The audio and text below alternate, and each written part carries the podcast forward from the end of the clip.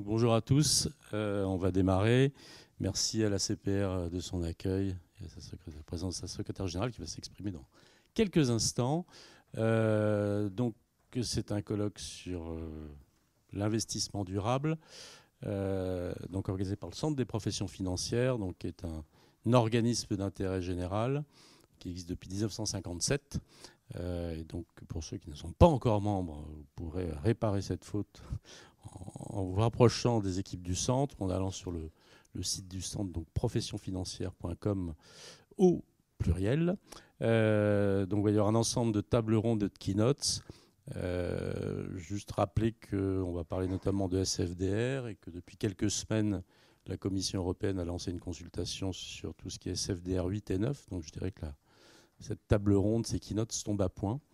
Euh, et donc on va, on va démarrer. Alain, donc, euh, alors je me présente, je, suis administrateur du centre et les tables rondes seront animées par euh, Marie-Agnès Nicolet, administratrice du centre, Nathalie Narmina, administratrice du centre, je vais y arriver. Et je passe la parole à Alain Piton, administrateur du centre. Voilà par ailleurs trésorier. Non, merci beaucoup. Euh, on est évidemment très heureux de, vous avoir, euh, alors je vais dire, de vous accueillir, c'est plutôt vous qui nous accueillez. Euh, peut-être une remarque générale quand on a préparé les uns et les autres cet événement. on voit bien sur les sujets effectivement ESG, d'ailleurs on, on, hésite souvent entre les termes ESG, RSE, etc., qu'il y a énormément de choses. On voit que les établissements financiers en particulier rentrent dans le dur. Du côté des superviseurs, des exigences de plus en plus précises sur d'abord le risque climatique, mais plus généralement sur les problématiques ESG, en particulier les reporting de, durabilité. Je pense qu'une des questions qu'on se pose, c'est un peu l'enjeu de trouver le, bon équilibre entre la fermeté de la supervision et dans la mise en œuvre, et par ailleurs l'accompagnement euh, des acteurs dans cette transition. Et sans plus attendre, je vous laisse la parole. Merci beaucoup. Alors, euh, ben, bonjour, euh, bonjour à tous. Je suis euh, très heureuse de vous accueillir ici dans l'auditorium de la CPR pour parler d'un sujet qui me tient à cœur depuis longtemps, qui est cette question du changement climatique et au-delà des questions ESG dans le secteur financier. Alors, effectivement, je vais, petite introduction pour rappeler quelque chose que vous connaissez, je pense tous, mais comme on est lundi matin, c'est pas mal de se le remettre en tête. Hein. C'est un peu notre catéchisme, parce que, euh, euh, évidemment, nos préoccupations du quotidien, euh, voire la préoccupation du fin de, de, la fin de mois, a tendance un peu à nous faire oublier qu'on va vers une crise climatique majeure. Et donc, il faut qu'on s'en préoccupe tous. Alors, juste pour rappeler rapidement, hein, le réchauffement actuel plus 1,1 degré, mais c'est une moyenne. Euh, ça veut dire qu'il y a certains endroits où le réchauffement est déjà bien supérieur. Euh, d'autre part, bon, vous connaissez tous les travaux euh, des experts qui rappellent que chaque 0,1 degré compte. Hein. Quand on va être, puisque l'objectif c'est d'être en dessous de 2 degrés, plutôt à 1,5, mais on sait qu'entre 1,5 degré et 2 degrés, les différences en termes d'impact euh, seront très élevées. Donc chaque 0,1 degré compte. Euh, les études montrent que d'ores et déjà, euh, les, impacts sont au moins aussi défavorables que ce qui était anticipé. On pense même que probablement ils sont puisqu'il y a des tipping points, hein, donc des points de basculement, des points d'accélération, c'est un phénomène qui n'est pas linéaire. Et conséquence, euh, on, pense que c'est au moins ce qui avait été prévu et euh, évidemment c'est déjà visible. Donc euh, un enjeu absolument majeur. Et ce qui est important aussi de rappeler, c'est que nos experts nous disent qu'il y a des solutions techniques. Peut-être qu'elles évolueront au cours du temps, mais que si on s'y prend maintenant, on est capable de gérer cette crise climatique et de limiter le réchauffement à plus 1,5 degré. Donc il est vraiment important, urgent, euh, fondamental d'agir maintenant. Et tout ça pour vous dire que pourquoi, euh, je voudrais redire pourquoi euh, les banques centrales et les superviseurs s'intéressent à cette question-là. C'est parce que tout ce qui est démontré ici montre que ce changement climatique est source de risques financiers, source de risques financiers importants qui pourraient même être source dans le long terme de risques pour la stabilité financière. Donc c'est vraiment au titre de notre mandat, de mandat de superviseur, de mandat de banque centrale en charge de la stabilité financière, que nous nous intéressons à cette question et pas, simplement, il y a eu tout un tas de discussions, savoir si c'était euh, euh, lié directement à notre mandat. Il se trouve que dans le mandat de la Banque centrale européenne, il y a aussi en second plan après l'inflation le fait de euh, soutenir les politiques publiques. Donc on peut dire que c'est au titre de ce second alinéa, si je puis dire, des mandats. Mais en fait, non, au titre du mandat premier, que ce soit des banques centrales ou euh, des superviseurs. Euh, l'objectif, c'est de lutter contre ces risques financiers qui vont être provoqués par cette crise climatique. Alors, j'essaye de changer de slide. C'est par où? Par là. Ça marchait tout à l'heure. Ça ne marche plus.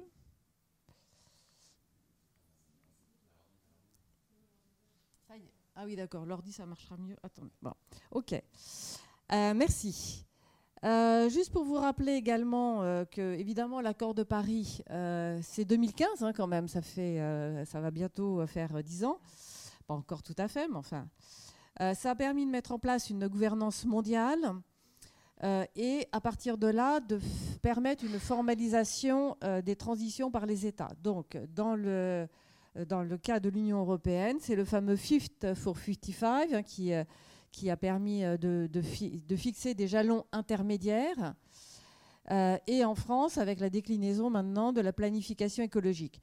C'est important parce que, bien sûr, nous ne pouvons pas tout seuls assurer cette transformation et cette lutte contre le changement climatique. il faut bien sûr une planification écologique au niveau européen, au niveau national. Mais néanmoins, on ne doit pas attendre non plus que tout ça soit complètement formalisé pour commencer notre travail. Euh, et c'est la raison pour laquelle euh, nous avons travaillé, nous, au niveau des superviseurs, euh, déjà de longue date, pour commencer, dans le cadre réglementaire existant, à réfléchir à comment prendre en compte davantage ces risques liés au changement climatique.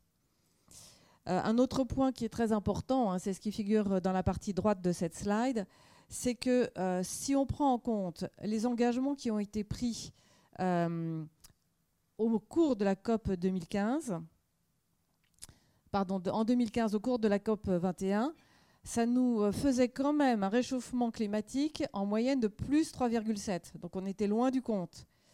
Avec les COP successives, on est maintenant entre plus 1,8 et plus 2,7. On n'y est pas encore.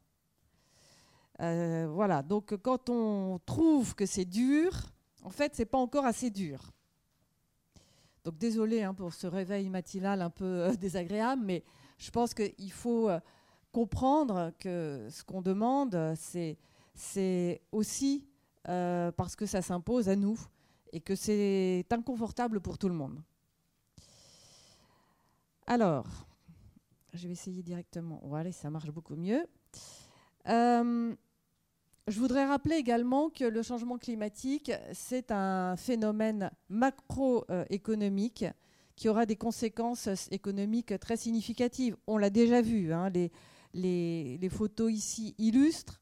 On je crois que ce qui paraissait assez euh, lointain est de plus en plus proche. On a vu euh, les successions d'inondations et de feux euh, dramatiques euh, au cours de l'été. Mais au-delà de ça, euh, ça se voit déjà dans les portefeuilles, si je puis dire, puisque le coût des catastrophes naturelles est estimé en hausse de 90% d'ici 2039. en moyenne, il était de 1,9 milliard d'euros par an entre 1988 et, 1900 et 2014. Euh, on sait déjà qu'il sera euh, au-delà, euh, estimé à 3,5 milliards de 2014 à 2039.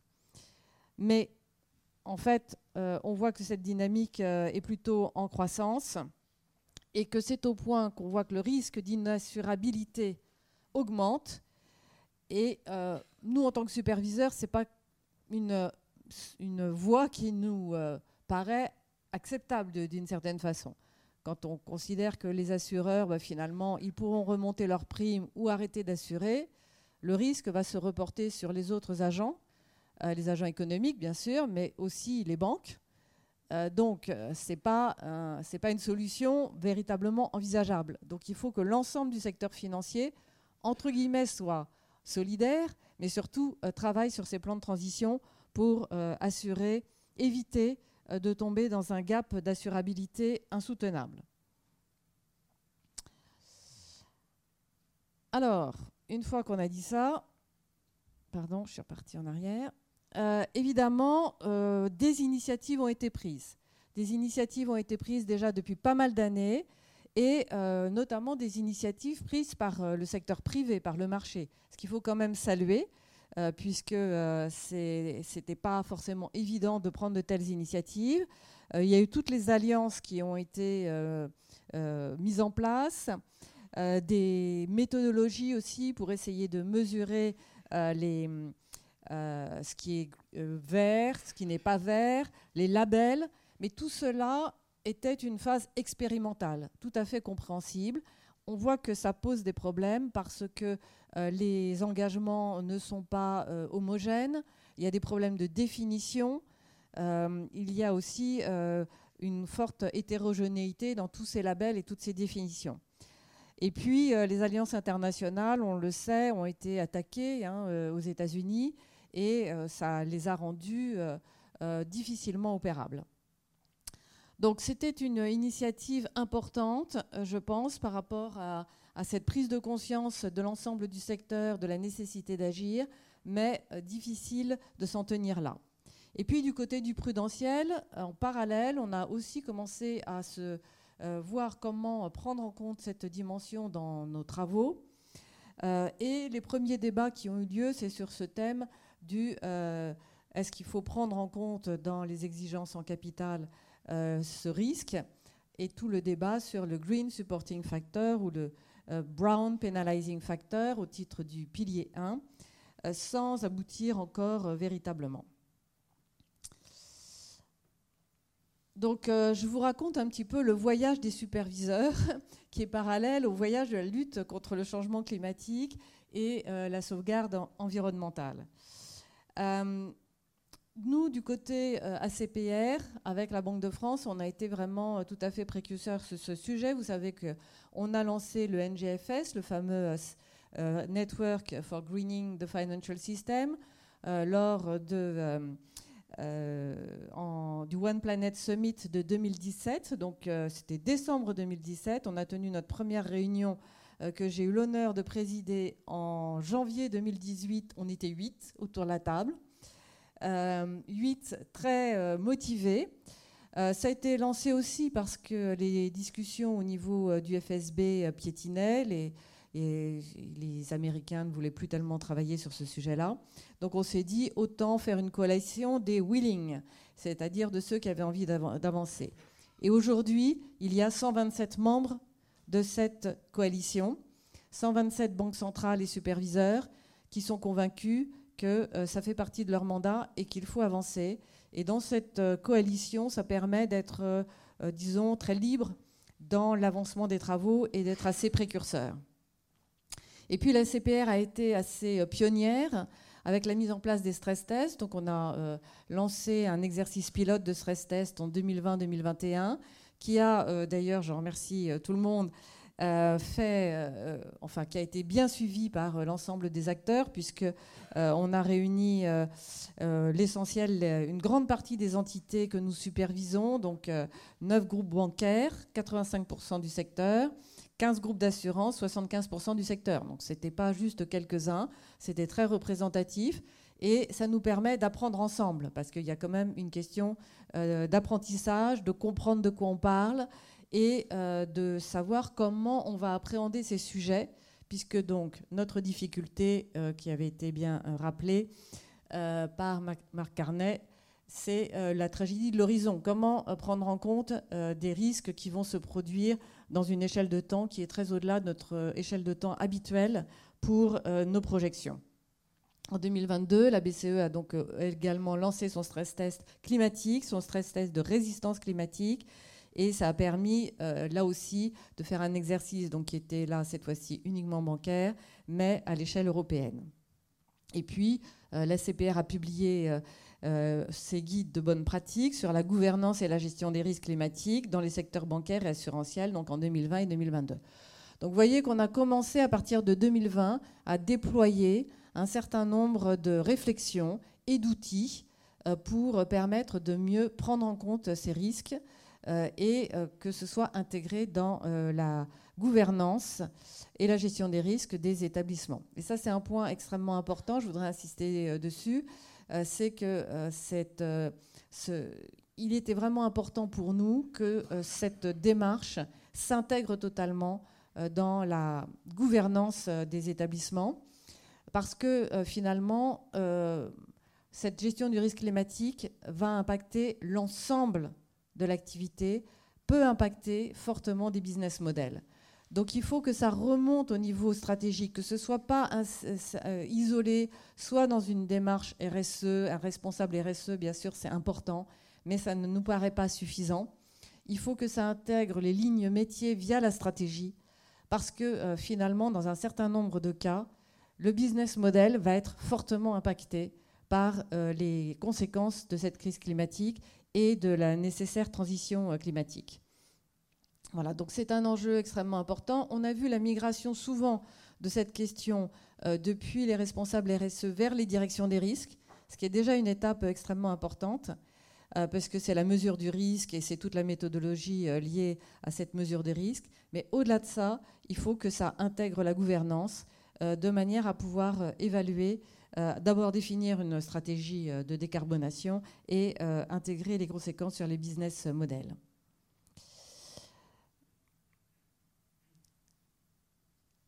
Alors, parallèlement, donc ça, c'est les travaux qu'on a menés évidemment au niveau local, si je puis dire, et européen, mais parallèlement, les travaux s'étendent aussi au niveau plus international, avec toute la question du reporting et, du, et de disclosure. Euh, pour cela, on s'est beaucoup attaché à travailler et à, s'assurer que les travaux de l'ISSB, donc les, standards qui sont en train d'être élaborés euh, pour le reporting ESG, euh, e puissent être le plus interopérationnels avec les normes qui sont en train d'être élaborées au niveau européen et puis il y a la question de la réflexion côté américain. Donc on s'est beaucoup, euh, euh, intéressé à cette question et euh, on a évidemment participé à ces travaux-là. il y a aussi évidemment la question de comment le comité de Bâle mettra en œuvre ou en tout cas décidera d'intégrer dans le pilier 3 ces mesures de reporting. Donc tout ça, c'est des travaux qui se mènent en parallèle et sur lesquels bien sûr, nous sommes vigilants et assez actifs. Euh, et puis pour continuer à montrer que le superviseur, évidemment, voilà, c'est pour ça que je parle d'un voyage qui est parallèle, continue à avancer sur ce sujet-là, puisque la BCE, euh, le MSU, a conduit sa revue thématique sur les risques climat et environnementaux en 2022 et va le poursuivre. C'est un programme pluriannuel. Euh, qu'est-ce qu'on constate C'est qu'il euh, y a une prise en compte progressive euh, de, ce risque par les établissements, mais qu'on est encore loin du compte. donc c'est vraiment un point d'attention sur lequel le MSU va travailler au cours des années qui viennent, avec à terme euh, la logique, hein, c'est que si euh, ce, risque n'est pas suffisamment intégré dans les différents éléments du pilier 2, eh bien que le superviseur ait les moyens de refléter dans le cas où euh, est jugée cette prise en compte insuffisante ou dans le cas où les risques sont jugés importants, la possibilité d'intégrer un impact sur les scores et le niveau donc de P2R. Et le dispositif prévoit même la possibilité euh, d'appliquer des astreintes euh, en l'absence de mise en place d'un cadre suffisant. Donc le superviseur est d'ores et déjà doté de moyens importants euh, pour euh, pousser vers la prise en compte de ce risque. Alors, de façon cohérente avec ça, évidemment, on continue notre, notre travail et on met en place, puisque puisqu'il faut vérifier que tout ça fonctionne, donc on développe les contrôles sur pièce, les contrôles sur place, euh, et euh, notamment dans le cadre des mises en œuvre des obligations euh, de publication. C'est ce qu'on a fait, par exemple, avec la mise en œuvre de l'article 29 de la loi énergie-climat par les assureurs. On a commencé à faire un certain nombre de travaux de contrôle sur place et sur pièce. Là aussi, la difficulté qu'on rencontre, c'est l'hétérogénéité du reporting, c'est le fait qu'il ne soit pas euh, tout à fait conforme ou en tout cas qu'il euh, présente euh, une hétérogénéité dans la façon de reporter. Et donc on va avoir un travail à faire pour harmoniser davantage, pour donner plus de sens à ces reportings. Parce que bon, c'est un gros effort. Hein. tout le monde est bien conscient que c'est un gros effort demandé au secteur, cette question du reporting. c'est de l'extra-financier, donc ce n'est pas naturellement dans les systèmes. Mais en même temps, euh, si on n'a pas cette base qui est euh, l'identification des risques, euh, l'identification de là où se trouve l'essentiel des sujets, évidemment, on a du mal à avancer. Donc c'est un point qui va être forcément important, sur lequel on travaille ensemble, on avance ensemble, hein, puisque ces, questions de reporting, ça fait plusieurs années qu'on en parle. Et je pense que voilà, par rapport à la question que vous nous posiez euh, de, peut-être l'équilibre entre euh, imposer fermeté et euh, la question de l'accompagnement, je pense qu'on est beaucoup dans l'accompagnement, puisque nous-mêmes, on a besoin aussi, hein, enfin c'est vraiment une courbe d'apprentissage commune, si je puis dire. on a aussi des questions de, de compétences, qui n'est pas un sujet simple, mais en même temps, au bout du compte, il faut pousser il faut pousser parce que euh, ça fait quand même pas mal d'années euh, que, par exemple, le rapport que l'on fait sur les engagements climatiques, euh, les, engagements de sortie du charbon ou les engagements de réduction sur les énergies carbonées, prises par les banques françaises, par exemple, le reporting qu'on en fait une fois par an conjointement avec l'AMF n'est pas très satisfaisant. Les données qu'on reçoit, alors il y a des sujets de méthodologie et c'est pas simple à répondre à, résoudre, mais quand même, il faut qu'on progresse. D'où euh, l'importance de définir évidemment des méthodologies euh, standardisées et d'édicter euh, clairement les attentes du superviseur. Donc tout ça pour vous dire que tout ce qu'on a fait depuis quelques années, pour moi, ça relevait un peu de l'expérimentation, de la courbe d'apprentissage. Et puis maintenant, il nous faut à la fois, parce que le temps passe et qu'on sait qu'on n'est pas à la bonne vitesse pour faire face au changement climatique, il nous faut euh, passer à la vitesse supérieure. Euh, et donc, euh, c'est ce que j'ai appelé là le passage à l'industrialisation. Nous avons expérimenté, nous avons commencé à voir comment ça pouvait fonctionner, comment on pouvait récupérer des données, comment on pouvait évaluer ces risques. On a commencé avec les stress tests. donc les données, on aime bien dire, les données, c'est la, photo. Bon, mais la photo euh, de 2023, elle est quand même très loin de la photo de 2030 ou de 2050. D'où ensuite les stress tests pour se projeter en avant, essayer d'avoir une meilleure visibilité sur nos risques et d'avoir cette vidéo des risques euh, projetée. Euh, mais tout ça ne pourra fonctionner que si on passe à une phase industrielle. Et cette phase industrielle, bah, c'est quand même plus de réglementation. Je le regrette, mais on n'a pas encore trouvé comment faire autrement. Euh, donc on développe les exigences de disclosure. Euh, et c'est euh, évidemment un point très important parce que ces exigences concernent bien sûr l'évaluation des risques, mais vous en parlerez, je pense, par la suite, la question du greenwashing et de la protection des investisseurs et des consommateurs. Donc c'est vraiment l'ensemble du business model qui est impacté par ces sujets-là.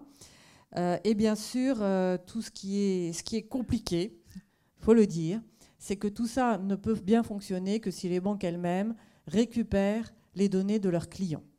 Mais en même temps, pour moi, c'est un levier très important, puisque le secteur financier, par son rôle, euh, rôle de financement de l'économie, les assureurs en rôle de protection hein, de, l'économie en, assurant les, risques économiques, a vraiment un rôle charnière pour pousser évidemment l'ensemble du secteur réel, euh, l'économie réelle, euh, dans la transition climatique.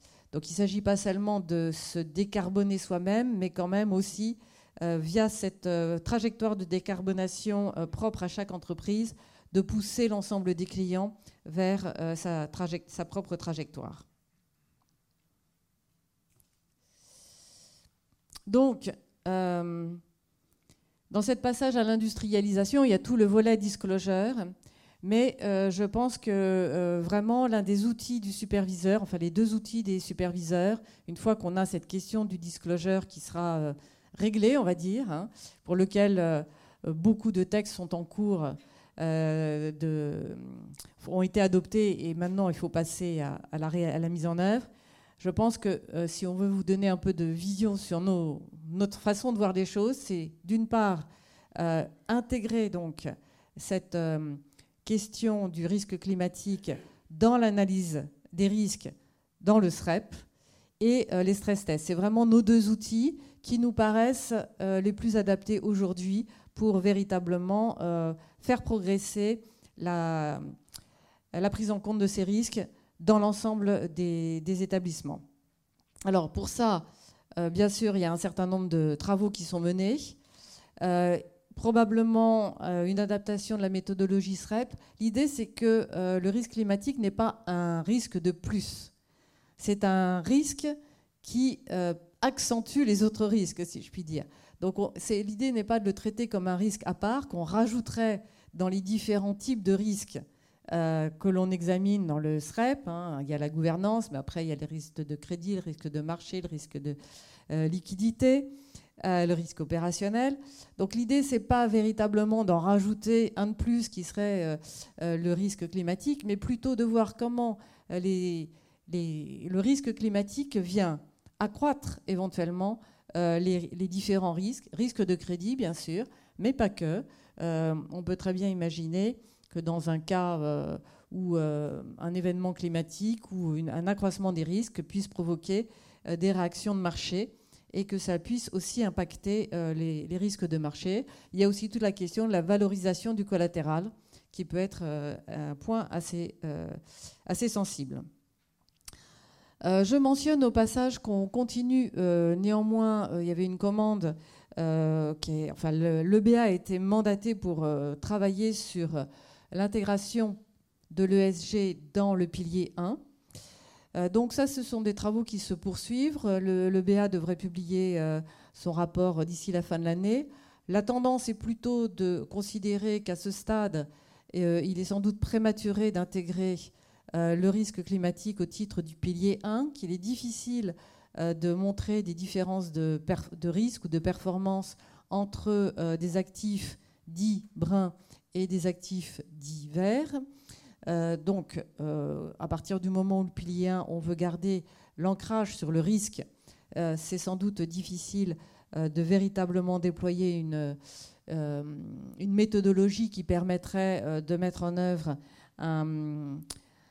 une, une, différenciation du risque dans le pilier 1. Néanmoins, il y a des marges de manœuvre dans la méthodologie qui peuvent permettre aussi de trouver une certaine flexibilité, par exemple en rajoutant des add-ons euh, sur certains risques, si vraiment pour un établissement, ils sont euh, clairement identifiés. Euh, la CRD6 rappelle également qu'on peut appliquer un coussin macroprudentiel pour risque systémique et, qu'on peut utiliser ce, ce coussin macroprudentiel pour traiter le risque climatique. La révision de la, directive solvabilité 2 euh, propose aussi un dispositif permettant d'intégrer les risques climatiques aux exigences de capital applicables dans le calcul du risque euh, catastrophe naturelle. Donc vous voyez que euh, toutes ces réflexions sont quand même toujours vivantes et poursuivent leur cours, mais pour l'instant je dirais qu'on en est encore au stade de la réflexion. Alors, euh, un point sur lequel je voudrais insister, euh, c'est euh, dans, ce, voyage, dans le passage à l'industrialisation, c'est l'approche par les plans de transition. Donc j'ai parlé de la mesure des risques via le disclosure, le reporting, la vidéo des risques avec les stress tests, et le troisième niveau, la troisième couche, si je puis dire, ou le troisième pilier, euh, est évidemment les plans de transition. Et c'est vraiment le point sur lequel, je pense, euh, le travail du superviseur va désormais s'orienter. Pourquoi? Parce qu'avant, euh, c'était vraiment des outils d'identification des risques. Le plan de transition, c'est le passage à l'action. Et le passage à l'action, c'est évidemment l'objectif, hein, l'objectif principal. Et on va avoir un travail important à mener pour s'assurer que ces plans de transition sont cohérents euh, cohérent parce que, évidemment, il faudra qu'il soit cohérent sectoriellement, qu'il soit cohérent avec les plans de transition de vos clients, qu'il soit cohérent avec les objectifs euh, fixés au niveau européen. Euh, donc il y a un travail de méthodologie important sur ces plans de transition. et c'est vraiment le, sujet sur lequel nous travaillons maintenant au sein de l'EBA notamment, puisque l'EBA euh, a été mandaté pour euh, travailler euh, sur ce sujet-là. et cela inclura, la directive prévoit bien d'octroyer des nouveaux pouvoirs aux superviseurs, dont celui de modifier les cibles, les mesures et les actions prévues par le plan de transition. Alors là, je, redis, hein, là aussi, on va être en courbe d'apprentissage. Euh, parce que euh, ces plans de transition, on est encore en train de définir comment ils, peuvent être constitués. Euh, donc je pense que c'est un travail d'accompagnement dans un premier temps, mais aussi de fermeté, parce que s'il n'y a pas de travail fait, ben, ça nous incitera à être peut-être un peu plus ferme envers ceux qui ne se penchent pas sur, sur le travail. Un petit mot pour dire que ça n'épargne pas le secteur assurantiel, hein, bien sûr, même si euh, peut-être que le travail est plus avancé côté euh, supervision bancaire. Euh, le Parlement donc, européen a proposé d'intégrer aussi les plans de transition dans le futur dispositif assurance. On ne sait pas exactement encore selon quelle modalité, puisque on n'a pas l'équivalent du SREP hein, côté assurance. Mais en tout cas, c'est la proposition et je pense qu'il euh, est difficilement imaginable de penser que le secteur assurance euh, échappera à euh, l'élaboration de plans de transition. Alors, donc, tout ça pour vous dire qu'on a du pain sur la planche conjointement. vous êtes dans la réflexion sur le disclosure. Euh, vous êtes euh, dans la réflexion aussi sur euh, évidemment tout ce qu'on doit être mis en place du côté de la gestion d'actifs. mais voilà, on travaille vraiment sur ces plans de transition. J'ai déjà pas mal couvert ce sujet-là. Oui, un point aussi important, c'est qu'il y a la question de la cohérence, mais il y a la question de la crédibilité. C'est-à-dire que ces plans de transition vont demander de votre part sans doute des moyens. Donc euh, il faudra qu'on puisse euh, s'assurer que on n'ait pas seulement une belle trajectoire sur le papier, mais que euh, l'établissement met en œuvre vraiment les moyens pour mettre en œuvre ce plan de transition. Donc il faut qu'il soit cohérent, mais il faut aussi qu'il soit crédible. Alors, un point important, c'est que, comme je l'ai mentionné, on va s'assurer qu'on euh, met en place les pouvoirs du superviseur euh, pour contrôler la qualité des plans de transition. Et ce qui me paraît surtout important, parce que je pense que les plans de transition vont s'améliorer progressivement, on ne va pas avoir euh, le jour J, en J0 des plans de transition parfaits. Mais il faut vraiment, en tout cas, au-delà de l'apprentissage, que surtout il y ait une mise en œuvre, j'insiste là-dessus, et donc le respect des engagements. Dans ces plans de transition, il y aura des, engagements, des jalons, et je crois que euh, nous, en tant que superviseurs, on va s'attacher à vérifier que euh, les jalons sont tenus ou euh, s'il y a des difficultés, pour quelles raisons il y a des difficultés. Et puis, donc en 2024, on aura un stress test climatique, le Fit for 55, qui a été demandé par la Commission et qui sera mené par les ESA, euh, pour euh, l'ensemble du secteur financier, hein, pas seulement les banques et les assurances, les fonds de pension, les gestionnaires d'actifs, donc là, c'est essayer de voir si on arrivera à être. quels sont les risques pour, pour cette échéance Fit for 55 Et alors, très rapidement, parce que le temps passe, je voulais quand même vous dire que le voyage ne sera pas terminé avec cette affaire. Donc c'est juste pour vous donner la visibilité à l'échelle euh, de cette question climatique. Le climat, c'est bien, mais il n'y a pas que le climat, il y a la question de l'environnement, d'ailleurs c'est tout à fait dans votre titre, en particulier de la biodiversité. Et ça devient un sujet tout à fait de premier plan, parce qu'on voit que euh, les deux sont tout à fait interconnectés et interagissent. Euh, donc le NGFS, qui a la possibilité de travailler sur ces sujets-là un peu en, avance de phase, a bien mis en évidence que le même type de problématique pouvait se, euh, produire avec euh, la, question environnementale et la question de la biodiversité, à savoir qu'elles sont sources de risques financiers et qu'il est absolument indispensable aussi d'identifier ces risques-là et ces risques-là peuvent même survenir plus vite finalement que le risque climatique, euh, puisque on le voit déjà aujourd'hui euh, dans un certain nombre de problèmes, euh, problème de déforestation, le problème de la rareté de l'eau. Enfin, c'est peut-être on n'imaginait pas le rencontrer en France déjà. On voyait ça très loin, peut-être en Afrique.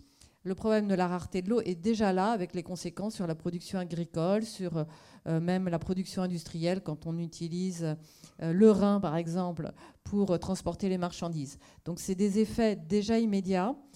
Ce, schéma très compliqué, c'est pour vous montrer le conceptual framework, donc la, réflexion menée par le NGFS pour montrer comment tous les risques liés à la nature pouvaient se propager vers les risques physiques, puis vers les risques économiques et les risques financiers. Et donc, c'est euh, la réflexion conceptuelle euh, sur l'impact de ces risques.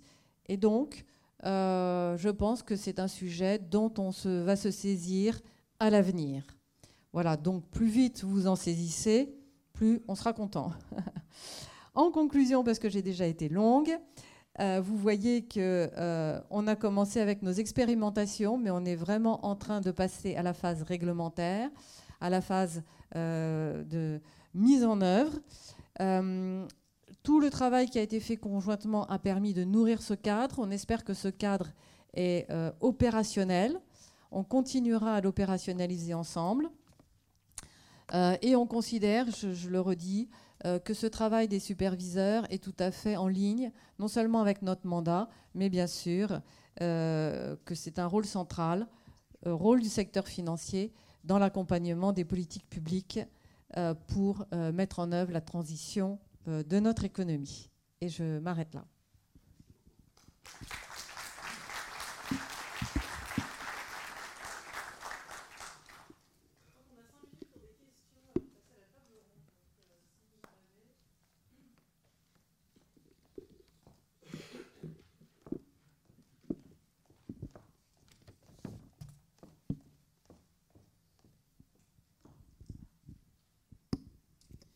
Bonjour, merci beaucoup pour euh, cette présentation. Donc Valérie Villafranca, la Société Générale.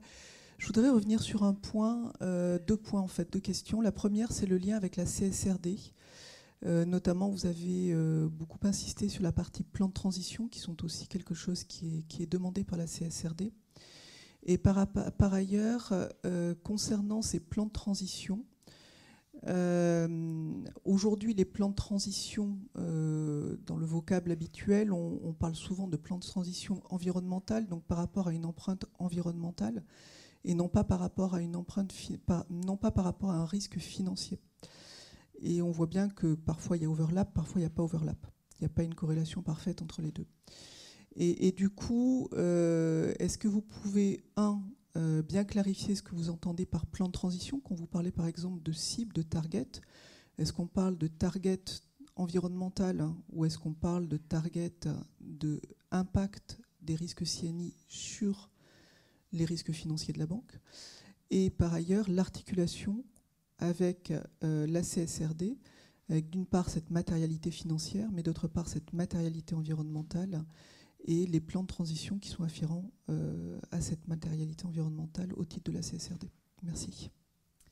Bon, alors je vais essayer de, répondre à cette question. Je, pense que là, quand on parlait des plans de transition, euh, c'est par rapport au risque climat, euh, principalement.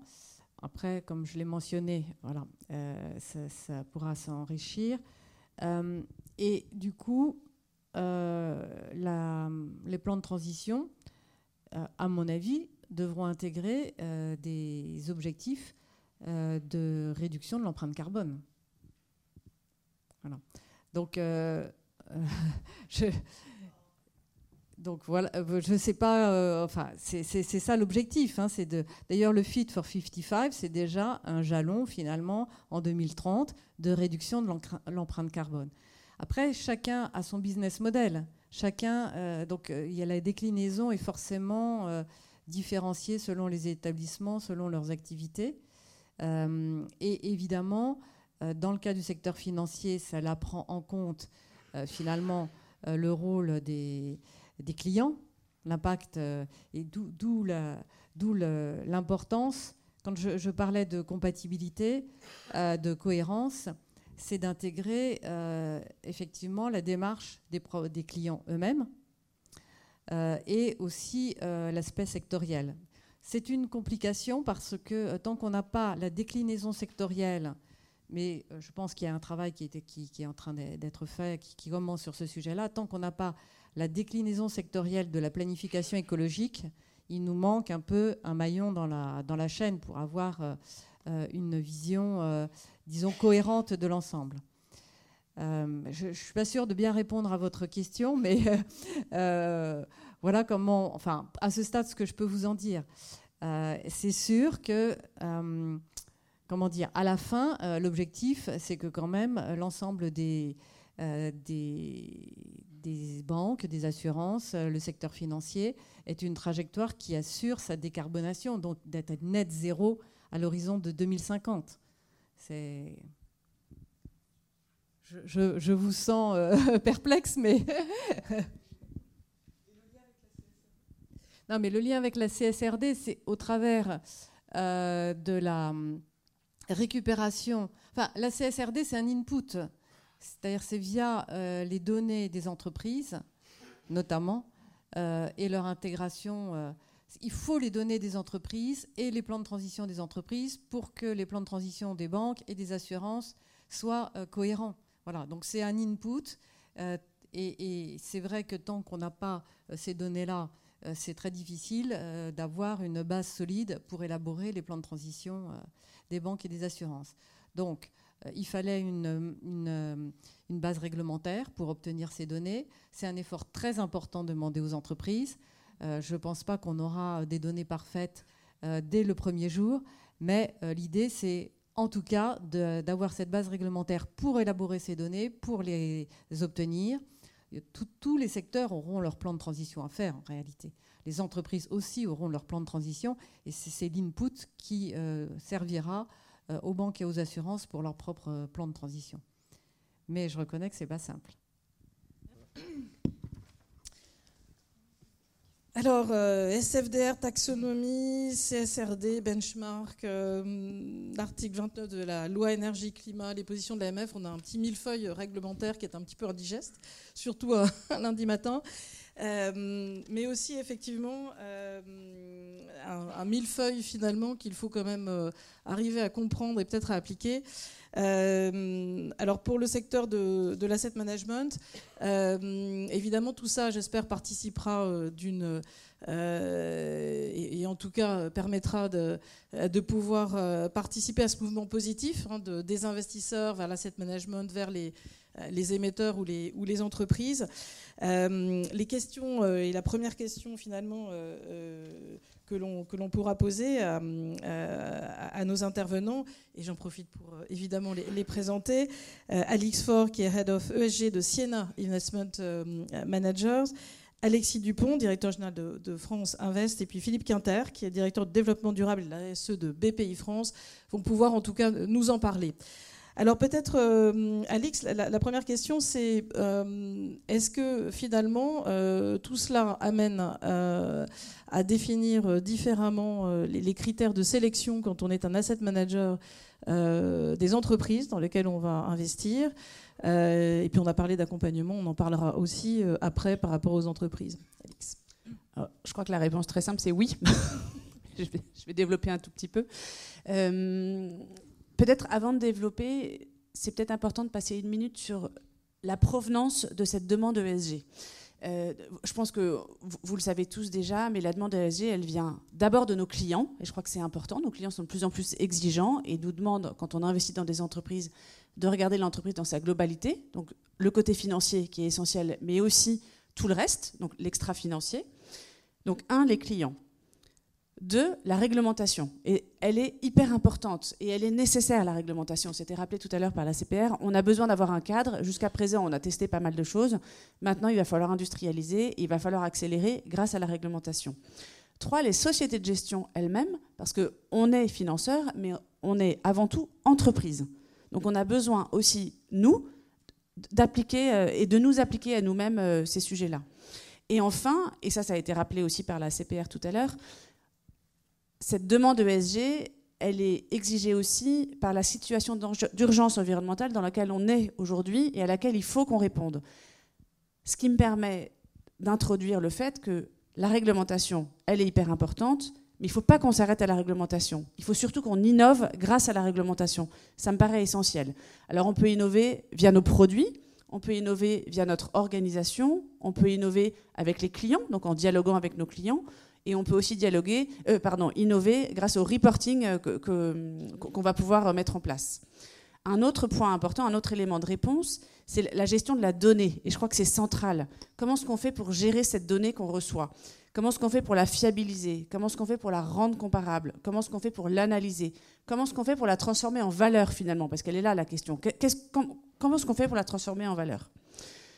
Je vous le disais tout à l'heure, on ne va pas s'arrêter juste à la réglementation, on va innover et ça me paraît vraiment essentiel.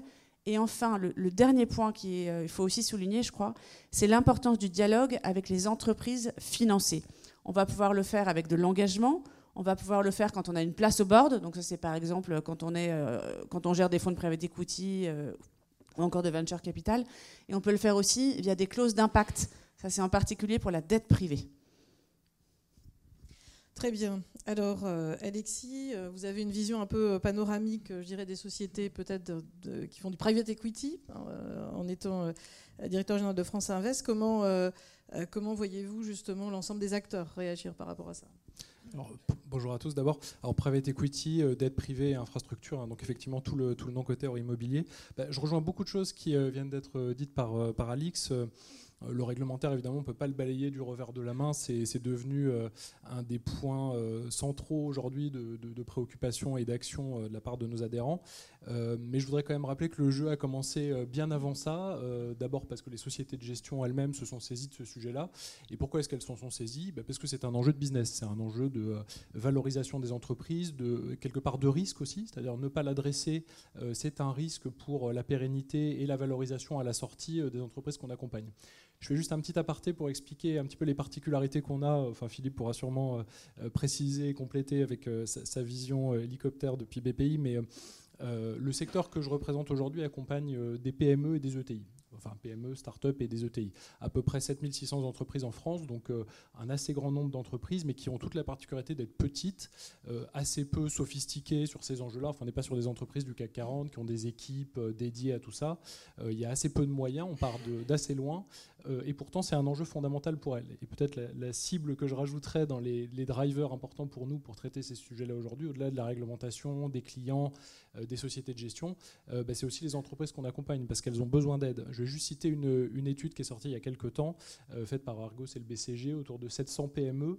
Il y en a 85% d'entre elles qui pensent que se décarboner est un enjeu absolument critique pour leur développement, mais il n'y en a que 11, qui 11% qui ont engagé des, actions euh, de financement euh, substantielles de, cette décarbonation. Donc on voit bien qu'il y, a un gap qui est énorme, qu'il va falloir qu'on contribue à, réduire et quelque part toutes ces entreprises là qui n'ont pas accès au marché coté qui la seule source de financement pour les aider à se décarboner, c'est nous, euh, c'est BPI, c'est beaucoup d'acteurs comme ça.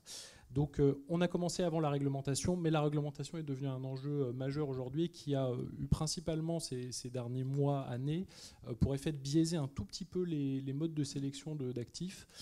pour être clair, la réglementation a quand même plutôt aujourd'hui, enfin je ne sais pas si Alix partage, mais la conséquence de biaiser les allocations d'investissement vers des actifs qui sont déjà verts. Hein, je pense à SFDR, donc il y a une lecture parfois un petit peu euh, inexacte de la part de, certains acteurs. Euh, euh, SFDR a tendance à biaiser l'investissement des acteurs vers des actifs déjà verts. Alors, on en a besoin, hein, les infrastructures vertes, énergie, voilà, économie circulaire, on a besoin de tout ça.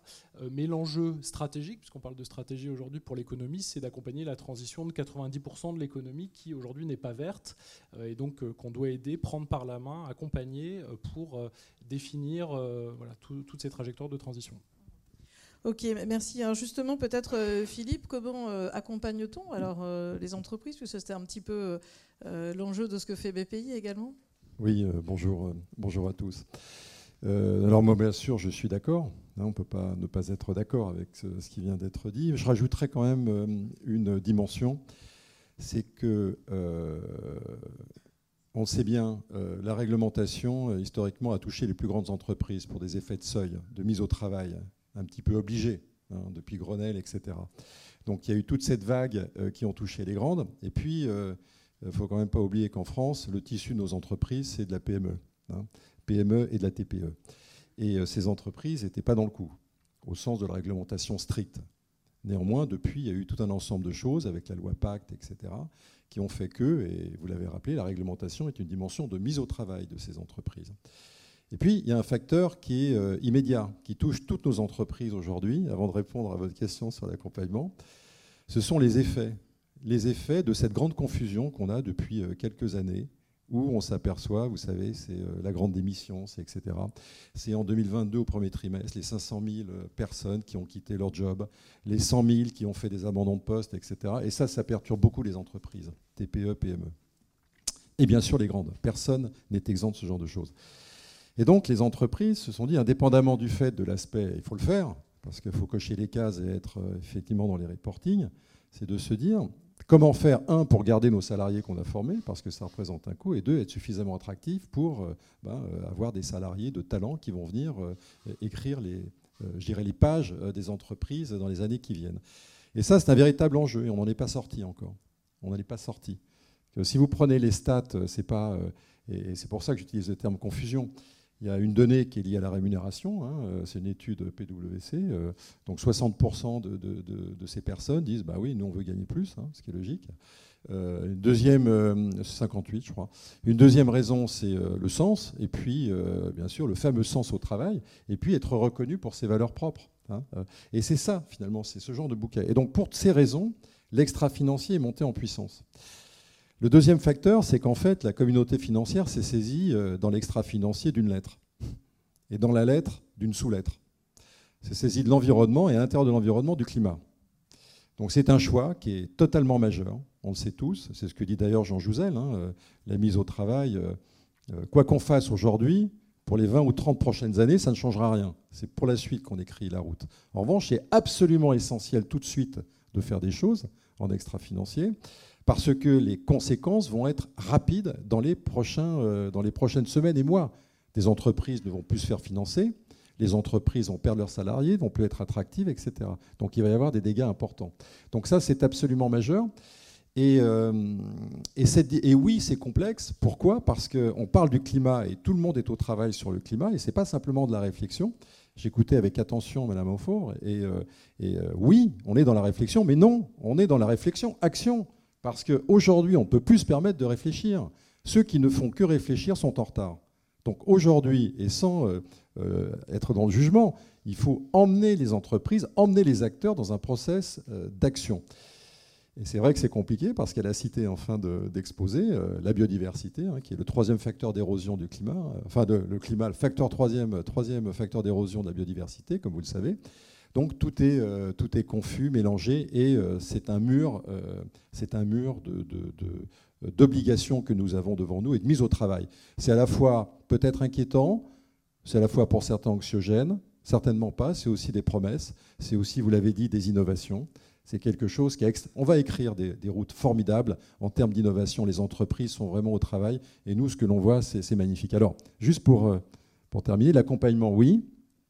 Pourquoi le maître mot chez nous aujourd'hui, et on a eu cette intuition dès 2013 lorsqu'on a créé BPI France, c'est qu'on est un fournisseur d'argent, investissement, financement, mais on a un troisième métier qui est totalement fondamental, c'est l'accompagnement des entreprises, d'être à côté d'eux dans la durée sur l'ensemble des sujets. Et on a déployé tout un ensemble d'accompagnements divers parce qu'aujourd'hui, la pédagogie, le fait d'aider ces entreprises à comprendre et de se mettre au travail sans jugement, sans peur, parce qu'il faut aussi dire les choses, parce que beaucoup de, patrons, patronnes de TPE, PME sont très inquiets, parce qu'ils savent très bien que les grands donneurs d'ordre, les grandes entreprises, pour atteindre leurs objectifs et leur reporting, elles vont faire quoi? Elles vont devoir s'adosser sur euh, leur supply chain et donc sur les plus petites. Donc elles vont demander de plus en plus de choses aux plus petites. Donc tout le monde est dans la même barque, si je peux dire. Merci. Alors, Alix, euh, comment euh, fait-on ensuite pour les suivre, ces entreprises aussi? Et est-ce qu'il y a des critères objectifs? Quelles sont les méthodes? Et, le problème des datas que vous avez déjà évoqué C'est pas simple. il faut que je commence par ça, c'est pas simple. Alors, ce qu'on a fait chez Siena, peut-être juste Siena, je ne suis pas sûre que tout le monde euh, connaisse.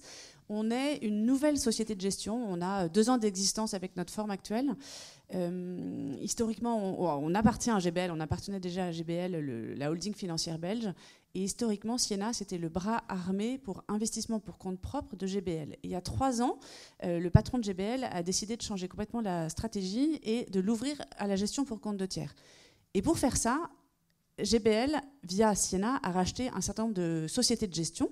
Donc on a racheté trois sociétés de gestion et deux équipes. Donc on est nouveau dans notre forme actuelle, mais avec quand même pas mal d'ancienneté et pas mal d'expérience, parce que Acofi, qu'on a racheté par exemple, euh, a été créé il y a plus de 30 ans. Donc ça pose quand même quelques difficultés euh, opérationnelles où il faut qu'on apprenne à tous travailler ensemble, sûrement pas en silo, et pourtant il faut utiliser les forces de chacun dans le groupe. Euh, Attendez, pardon, je reprends mes notes. Excusez-moi. Donc, ce qu'on a, fait, et ça, je crois que c'est vraiment très important, pour nous assurer que on arrive à bien accompagner les entreprises, la première chose qu'on a fait, c'est qu'on a mis en place un processus d'intégration ESG qui est standardisé, quelles que soient nos classes d'actifs. On gère du listé, donc des fonds actions obligataires, euh, du, non listé avec de l'immobilier, de la dette privée, du venture capital euh, et du private equity. Donc la première chose qu'on a fait, c'est le même processus d'intégration ESG avec un certain nombre d'étapes que chacune de nos expertises respecte. Première étape, on met en place des exclusions, qu'elles soient normatives ou sectorielles. On analyse évidemment les controverses et on regarde ce que j'appelle les red flags. Donc on va regarder quelques points qui sont assez basiques, mais qui nous semblent très essentiels. Par exemple, quand on veut investir dans une entreprise, qu'elle soit euh, cotée ou qu'elle soit non cotée, on va regarder la réputation du dirigeant en fonction de la réponse, on aura un red flag ou pas et on saura le gérer.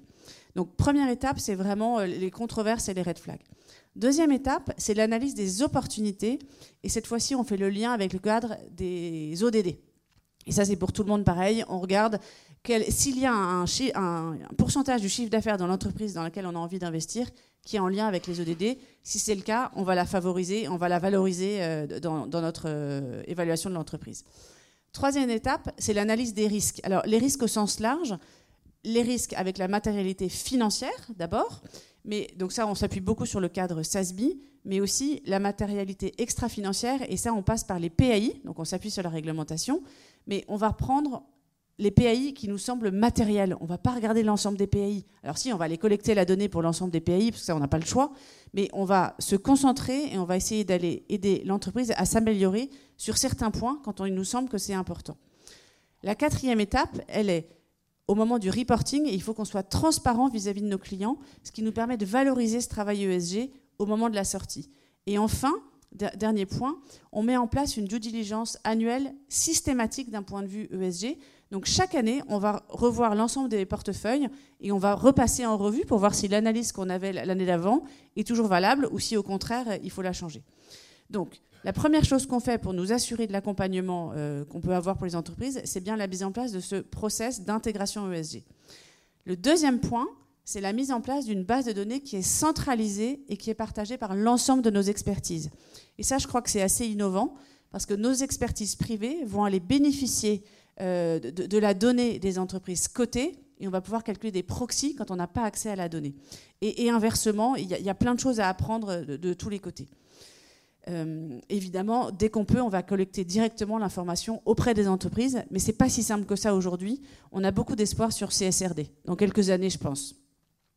Et enfin, dernier point, et ça on le renforce de plus en plus, c'est le dialogue qu'on a directement avec les entreprises, via de l'engagement, qu'il soit individuel ou qu'il soit collaboratif, via le vote, quand on peut voter, donc ça ne marche pas pour la dette, euh, via le plaidoyer aussi avec les pouvoirs publics. Voilà. Très bien. Euh, Alexis, est-ce que le, France Invest, justement, a aussi un rôle un peu de euh, faire émerger les bonnes pratiques en matière de, suivi également, sur ces méthodologies ah, alors on essaye évidemment, euh, sachant que nos, adhérents se saisissent quand même par eux-mêmes de, tout ça. Moi je rejoins là, encore beaucoup de... J'entends dans ce que dit Alix beaucoup de choses que, font aussi nos adhérents. Juste quand même, bon, on est lundi matin, partager quelques bonnes nouvelles sur ce qu'on voit sur le terrain aussi en termes de mobilisation. Euh, bon, la particularité qu'on a dans notre métier, c'est qu'on est très très proche euh, des entreprises. On peut même être majoritaire, donc quand même avec une capacité à faire bouger les lignes. Ça nous donne une certaine responsabilité, mais aussi euh, une certaine capacité à, agir. la première bonne nouvelle, c'est qu'on voit aujourd'hui dans les opérations de plus en plus de, de, deals qui ne se font pas à la phase de due diligence parce que la situation ESG ou les perspectives d'amélioration ou de l'état des lieux d'entrée, on va dire, hein, n'est pas satisfaisant pour l'entreprise. Ça, c'est un vrai changement qu'on voit depuis assez peu de temps en réalité et qui montre que euh, euh, ces problématiques ESG sont devenues bah, tout simplement au cœur du réacteur, enfin sont rentrées au cœur du réacteur de l'investissement. Alors ça devient un petit peu ennuyeux, hein, c'est plus quelque chose d'exceptionnel ou d'original que seulement euh, certains font, c'est rentré dans le le guide, le playbook euh, de l'investissement, on regarde, et puis si c'est pas euh, qualitatif, comme euh, si le plan digital ou le plan de gouvernance n'est pas, n'est pas bon, bah l'opération ne se fait pas. Donc ça, c'est quand même un, point assez important et, positif. Et deuxième point important, je parlais de proximité avec les boards, ce qu'on voit aussi, c'est le changement depuis un an ou deux de, de perception par les dirigeants de ces enjeux-là.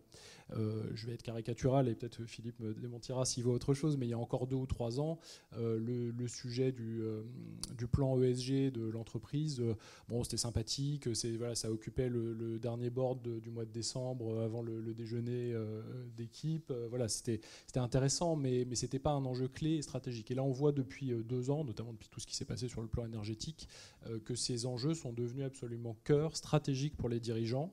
il y a une accélération très très forte de la, prise en compte et de l'action sur ces sujets-là, et avec des résultats. Hein. Je pense qu'on a vu une accélération en termes de décarbonation du tissu de PME ces, ces deux dernières années qui, euh, euh, qui est sans commune mesure avec ce qu'on a vu avant. Donc euh, beaucoup de dialogue de notre côté, vous le comprenez, beaucoup d'outils mis à disposition. France Invest en met beaucoup, il y a des choses qui existent euh, aussi sur le marché. À la fin, on est quand même dépendant des données et du sens qu'on leur donne. Donc un de nos enjeux, c'est d'arriver à, améliorer la qualité euh, des reportings qui sont faits. Il y en a beaucoup, il faut le reconnaître.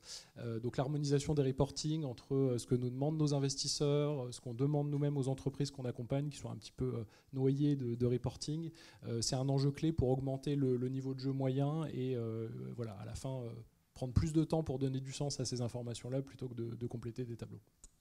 Merci. Euh, Philippe, en termes de suivi aussi des, entreprises, d'autres choses à, ajouter du côté de, BPI bah, Moi, je souscris tout à fait aussi à ce qui a été dit parce qu'on est, on est très à l'appui des travaux de France Invest hein, qui mène un travail vraiment formidable. Je ne dis pas ça par flagornerie, mais parce que c'est vrai, on est associé. Pourquoi? Parce que ça structure aussi, je dirais, la démarche la démarche auprès des, investisseurs, des sociétés de gestion, etc., pour tendre vers de, bonnes pratiques. Donc on, apporte notre, contribution.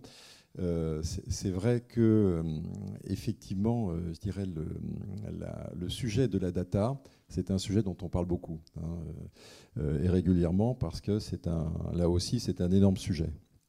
Il y a eu d'ailleurs, je le renvoie, des travaux du cercle de Giverny sur ce sujet, et puis, euh, c'est vraiment dans de la scène. Pourquoi? Parce que le niveau des reportings qui nous est demandé, alors aujourd'hui et surtout demain, hein, avec l'application de la CSRD, hein, puisqu'aujourd'hui tout le monde a ça dans le, dans le viseur, euh, c'est juste euh, très très important. Et ça oblige, euh, c'est pas juste une photographie en fait, hein, parce que comme on dit, il faut balayer devant sa porte, il faut regarder si c'est data, quelle est la qualité des données, et puis la complétude des données. Donc il y a tout un travail de réflexion euh, sur les data, nous, c'est un gros sujet euh, que l'on mène aujourd'hui, indépendamment de l'orientation CSRD, de toutes les réglementations, etc., qu'on épluche au millimètre, au pied à coulisses, et avec vous hein, d'ailleurs, hein, on le fait ensemble. le sujet de la data est un sujet, est un sujet hautement stratégique parce que demain, les régulateurs, qu'est-ce qu'ils vont faire? En fait, leur désir profond des régulateurs, c'est quoi? C'est de plugger directement dans les systèmes de gestion et pas simplement d'avoir un paquet cadeau avec un beau ruban autour, avec un beau reporting euh, et, la vie est belle. Non, c'est pas ça. Ce que veulent absolument les régulateurs, c'est pluguer dans les systèmes de gestion, et moi je les comprends, c'est totalement légitime, parce que ça veut dire que là, euh, un, on ne triche pas, on donne la vérité des prix sur comment euh, les, entités, quelles qu'elles soient, banques, investisseurs, utilisent ces données au quotidien. Et je trouve que c'est vraiment pertinent.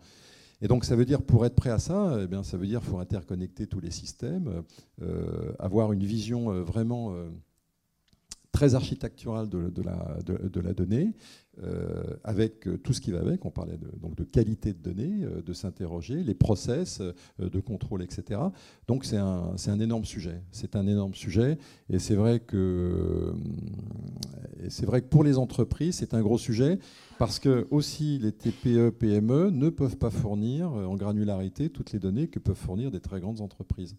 C'est-à-dire qu'on a ce sujet un petit peu de, proxy, hein, comme vous le, disiez justement, et, et c'est pas simple. Hein. Nous, on a fait euh, depuis maintenant euh, un certain nombre d'années tous les, calculs d'empreinte intensité carbone de tous nos portefeuilles, de toutes nos activités euh, sur les trois scopes. Et je peux vous dire qu'au début, c'était comme les bilans carbone d'il y a 15 ans, hein, avec des taux d'erreur complètement incroyables. Mais peu importe, ça mettait au travail les métiers, et puis on, progresse, on progresse chaque année.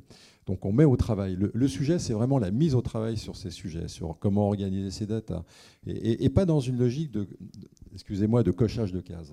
Euh, parce que je crois qu'il faut dépasser absolument ce stade qui est de dire qu'il faut renvoyer des trucs, des tableaux Excel, parce qu'on va faire des générations de gens qui vont être omnubilés par renvoyer des tableaux Excel et ne plus s'interroger sur ce qu'il y a à l'intérieur. Donc pour nous, c'est vraiment un enjeu qui est totalement majeur, c'est de s'interroger. Et, en cela, d'ailleurs, vous avez totalement en tête un événement euh, euh, qui nous a tous frappé il y a peu de temps, c'est Orpea, qui a fait... et donc ça a été un tsunami Orpea, on le sait, mais aussi dans les agences de notation. Pourquoi? Parce qu'elles ont enfin réalisé que la dimension risque avait été juste prise et on avait oublié la dimension impact. Et donc ça rejoint totalement l'intégration de l'ESG. Et donc c'est pour ça qu'aujourd'hui, il y a une vitesse euh, incroyable de dire comment intègre-t-on de manière intelligente le SG, hein, et, euh, on dit bien le S et le G aussi, hein, vous l'avez euh, souligné d'ailleurs hein, dans les process, indépendamment du climat. Oui, climat first, d'accord, nous on est climat-centrique, on ne va pas dire le contraire, on a un plan climat extrêmement robuste avec la Caisse des dépôts, euh, qui ferait l'objet d'ailleurs de, deux heures de, commentaires, mais euh, ce n'est pas le but du jeu. Euh, on travaille beaucoup sur l'environnement et avec notamment la biodiversité, avec une feuille de route stratégique sur la biodiversité, et elle est d'une complexité totale. Si le climat est compliqué pour les entreprises, la biodiversité l'est dix fois plus. Donc ça veut dire qu'il faut rendre comestible ce, sujet pour les entrepreneurs. Comment j'intègre, comment je peux déclarer, etc. Donc il y a tout ce travail, et ça rejoint votre première question sur la pédagogie, hein, sur comment euh, euh, finalement mettre au travail euh, les entreprises pour leur dire oui, il faut s'y mettre. Pourquoi? Parce qu'on va vous le demander, les grands donneurs d'ordre, dans le cas de la supply chain. Et puis, vous allez conserver vos salariés. Il y a une forte attente hein, de ces sujets à l'intérieur, quelle que soit la taille des entreprises. Et puis, vous allez être attractif. Hein. Moi, je connais des entreprises euh, je peux même prendre un exemple, je la prends de temps en temps. C'est une fonderie qui a complètement revisité son modèle hein, euh, et qui est devenue extrêmement attractive et qui embauche. Alors, euh, hein, fonderie qui embauche, on peut se dire, expliquez-moi. eh bien oui, c'est exact.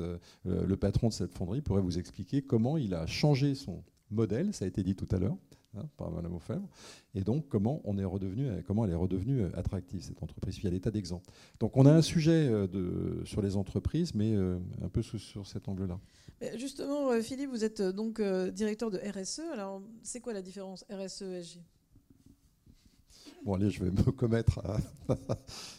alors là, c'est formidable, on va laisser planer le suspense, c'est bonnet blanc. Et, alors, bon, en fait, même chose, on parlait historiquement, on parle de la RSE, responsabilité sociétale des entreprises. Ce n'est pas le réseau social des entreprises, il ne faut pas confondre, parce que si vous interrogez euh, un certain nombre de gens, euh, c'est pas gagné. Hein. c'est bien de l'ESG. Et en revanche, nous, on avait trouvé que l'ESG, c'était plutôt un, acronyme qui était utilisé dans les sociétés de gestion. Hein.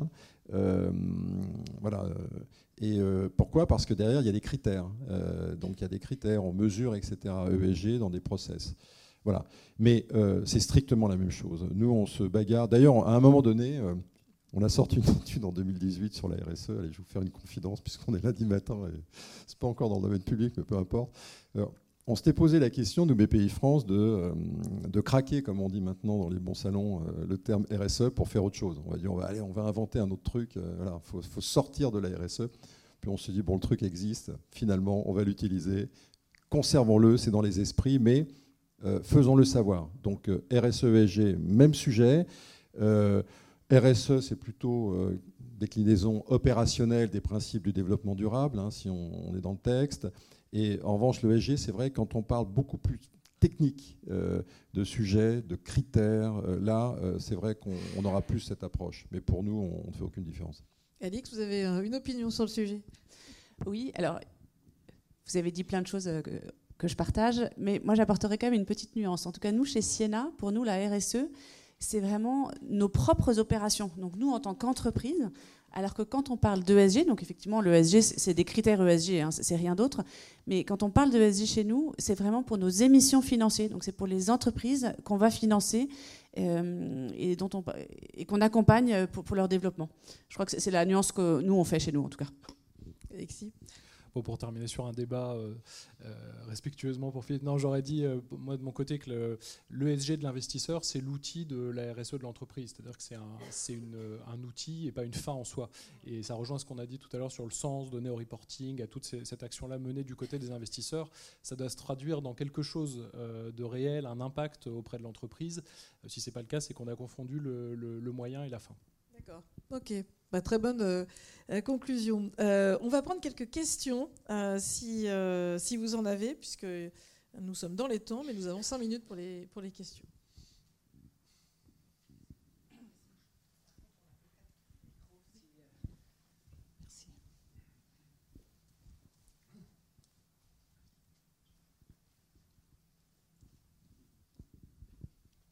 Oui, bonjour. Pierre je m'occupe d'un organisme qui s'appelle le Club Ampère, qui travaille sur le, reporting des sociétés de gestion. Euh, j'ai juste une question. On a aujourd'hui énormément de débats sur la capacité des PME et des ETI à répondre aux différents questionnaires qui leur sont envoyés par les sociétés de gestion. J'ai juste un, un, point de vue là-dessus. C'est je pense qu'une ETI, une PME, est mieux placée qu'un grand groupe pour derrière suivre les flux physiques qui concernent son activité. Elles sont aujourd'hui équipées de RP, d'un certain nombre d'outils qui ont depuis longtemps dépassé la, dimension strictement financière. Et donc ma question, c'est la suivante. Est-ce que plutôt dans le domaine du private equity, vous avez commencé à mener euh, simplement des exercices de simplification de collecte des données brutes qui leur permettent derrière euh, de pouvoir évaluer effectivement euh, l'impact environnemental ou leur empreinte environnementale. Parce que euh, là, aujourd'hui, j'ai vraiment l'impression que tout le monde dit oui, une PME, une ETI, de toute façon, ils n'arriveront pas à répondre. On va faire un proxy en s'appuyant sur des choses d'ailleurs qui sont des techniques qui ne sont pas toujours très pertinentes. Donc j'aurais aimé avoir votre avis là-dessus.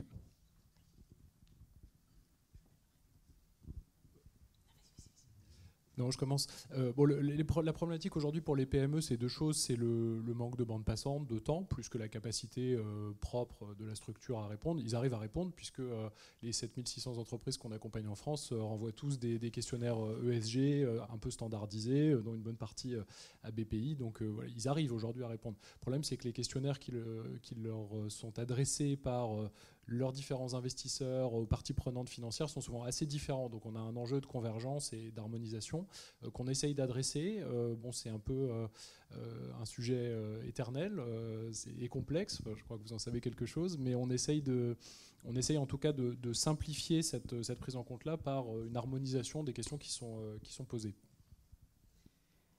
à ça, je pourrais aussi rajouter qu'il y a une offre qui est en train de se structurer aussi.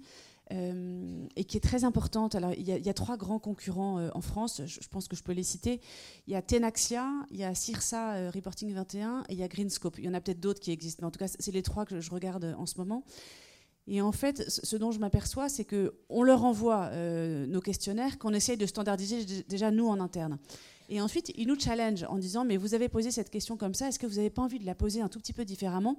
Parce que ça permettra à l'entreprise euh, à laquelle c'est adressé bah, d'y répondre plus facilement. Et c'est tout notre intérêt. On a, intérêt à ce que ce soit standardisé et à ce que ça converge pour pouvoir récupérer de la donnée qui soit fiable. Parce que parfois, aujourd'hui, on récupère de la donnée, on a du mal à la traiter. Donc c'est un dialogue, euh, c'est un dialogue avec euh, plusieurs parties prenantes en fait.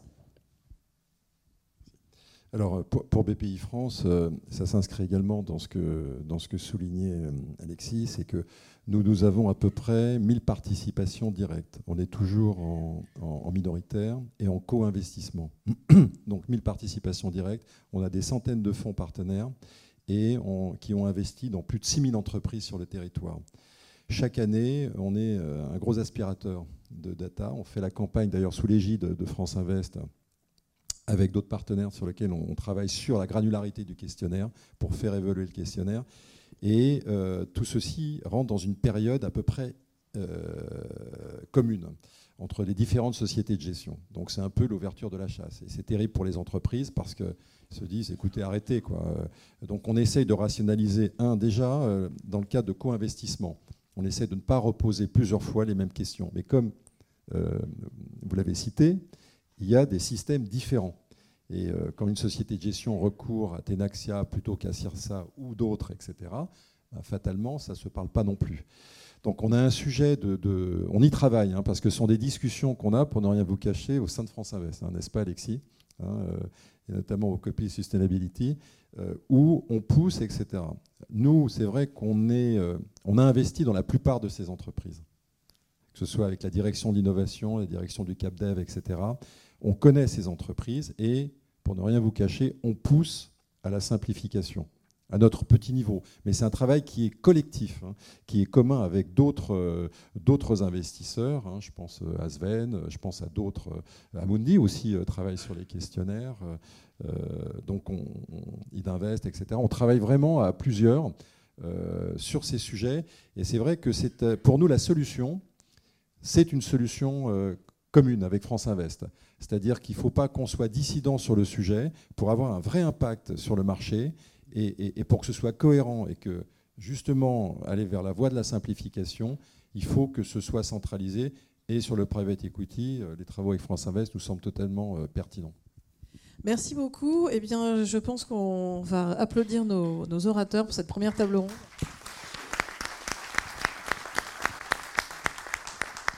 Et donc, euh, laisser la parole euh, désormais à Franck Levallois, qui est directeur général de France Assureur et qui va justement nous parler des enjeux pour les sociétés d'assurance. Bonjour à, toutes et à tous. Merci pour, euh, cette invitation à, évoquer le, thème de l'assurance en matière de, développement durable et de, critères, de critères ESG. Unique et double unique et double, c'est peut-être ce qui caractérise le mieux l'assurance en matière de développement durable. L'assurance, elle a d'abord un rôle, elle tient un rôle singulier en matière de développement durable, tout simplement parce que euh, son métier premier, c'est d'être confronté au réel, de réparer le réel. C'est la gestion de sinistres. Mais elle tient également un rôle, doublement clé. Également parce que euh, ce rôle d'indemnisateur, de réparateur du réel, eh bien, euh, lui confère, euh, via l'inversion du cycle de production, lui confère un rôle d'investisseur institutionnel. Et en effet, au passif, qui porte l'ensemble des risques que la société d'assurance couvre, nous voyons bien euh, ce qu'est l'un des effets marquants euh, en termes de développement durable ou plutôt de dérèglement climatique.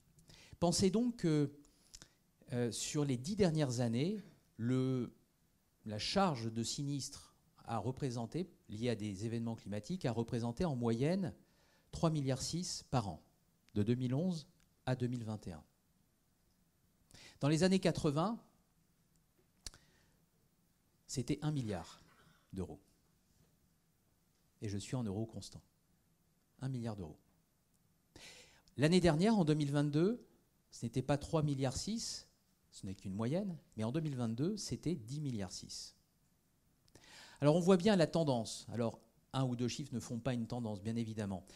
Chez France Assureur, donc l'organisation euh, syndicale qui représente plus de 250 euh, entreprises d'assurance, nous avons procédé à un certain nombre de projections, d'analyses, et qui nous conduisent à un constat simple et sans appel.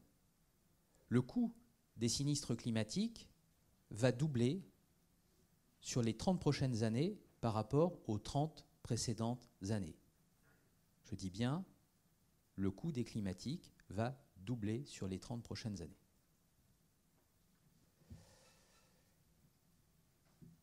À l'actif, les entreprises d'assurance, de par leur rôle d'investisseurs institutionnels, portent ou investissent aujourd'hui dans un peu plus de 2400 milliards d'euros d'actifs, 2400 milliards d'euros d'actifs, et principalement investis dans des entreprises à hauteur de 64%. Évidemment, cela confère aux entreprises d'assurance un rôle évident et naturel d'investisseurs dans le développement durable pour la transition écologique, mais en investissant à la fois dans les entreprises qui, sont, qui ont un caractère d'innovation, un potentiel d'innovation pour euh, forger un chemin de transition écologique, mais également en finançant l'État, qui a un rôle clé, en finançant l'État via, euh, via des émissions obligataires, eh bien de, euh, de, financer l'État qui a un rôle clé en matière de portage de projets structurants ou de grands projets. On peut penser aux infrastructures, on peut penser également aux programmes euh, de rénovation énergétique, par exemple. Alors les assureurs ont conscience, euh, ils ont conscience euh, depuis longtemps maintenant, du rôle qu'ils peuvent jouer et qu'ils doivent jouer dans l'équation qu'il nous faut collectivement résoudre. Je pense que dans cette salle, on se rappelle tous de la déclaration et surtout de la formule choc d'Henri de Castres à la COP 21, qui déclarait à l'époque qu'un monde à plus 4 degrés n'était pas assurable. De fait, les accords de Paris prévoient, ou envisagent plus exactement, un objectif d'augmentation des températures par rapport à l'époque pré-industrielle de 2 degrés et recommandent euh, une augmentation limitée à 1 degré. Or, on sait qu'aujourd'hui, avec euh, le niveau d'émissions euh, de gaz carbonique, eh bien, en 2040, ça sera, toute chose égale par ailleurs, un degré et demi d'augmentation. Et en 2050, autour de 2. Et si on ne change rien, à la fin de ce siècle, ce sera entre 4 et 5 degrés de plus. Alors faisons un petit parallèle simple et quelques calculs qui nécessiteront, nous sommes lundi matin, aucune compétence particulière euh, d'un point de vue actuarial, simplement la maîtrise de la règle de 3. Si on comparait cette augmentation à ce qu'est la température du corps humain, la température moyenne autour du globe, c'est 15 degrés. Température moyenne sur le globe, c'est 15 degrés. Vous voyez bien qu'une augmentation de 1,5 degré sur le globe, si on la compare à ce que cela représenterait ou équivaudrait pour le corps humain, 37 degrés, d'accord, en moyenne, pour quelqu'un de bien portant, eh bien ça représenterait une augmentation de 3,7 degrés. Donc ça veut dire qu'il faudrait vivre avec un corps humain qui a une fièvre entre 40 et 41.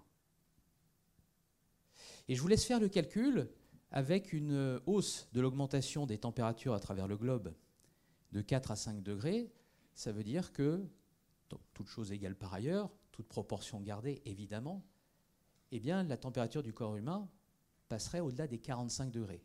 Je rappelle juste un détail, c'est qu'à 43 degrés, la fièvre est, létale.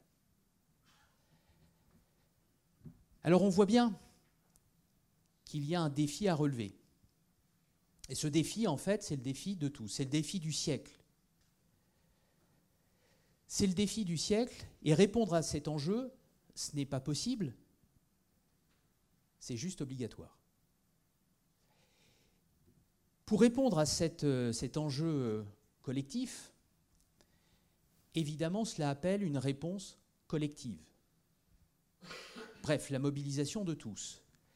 Il est vrai que aujourd'hui, ce que nous voyons surtout, ce sont des acteurs qui euh, peuvent stigmatiser d'autres acteurs. Je pense évidemment à des ONG qui, par idéologie, peuvent euh, de manière constante stigmatiser alors les assureurs, c'est vrai, mais je pense plus globalement tous les acteurs de la finance. Vous en conviendrez. Par idéologie, je dis parce que, euh, au fond, nous sommes renvoyés à deux formes de condamnation, deux formes d'accusation. D'abord, la suspicion, qui est une forme de condamnation euh, d'office, par défaut. C'est vrai que quand un acteur, secteur financier, ne fait rien, ce n'est pas bien. Et en même temps, ce qu'on entend, c'est lorsqu'il fait quelque chose, c'est fatalement du greenwashing. Cette accusation, cette suspicion systématique est juste insupportable et surtout, elle ne repose sur aucune base scientifique, ni aucun élément de raisonnement analytique. Deuxième forme de condamnation, c'est le jugement biaisé ou le jugement partiel, qui est une forme de condamnation ou d'accusation par omission. Une célèbre ONG, dont, euh, qu'on, peut, peut citer, hein, Reclaim Finance, dans un papier récent, euh, stigmatisait une nouvelle fois le secteur de l'assurance en indiquant que simplement seulement 9 assureurs avaient une politique d'exclusion, 9 assureurs, donc sur plusieurs centaines, avaient une politique euh, d'exclusion du pétrole et du gaz. 9 sur plusieurs centaines.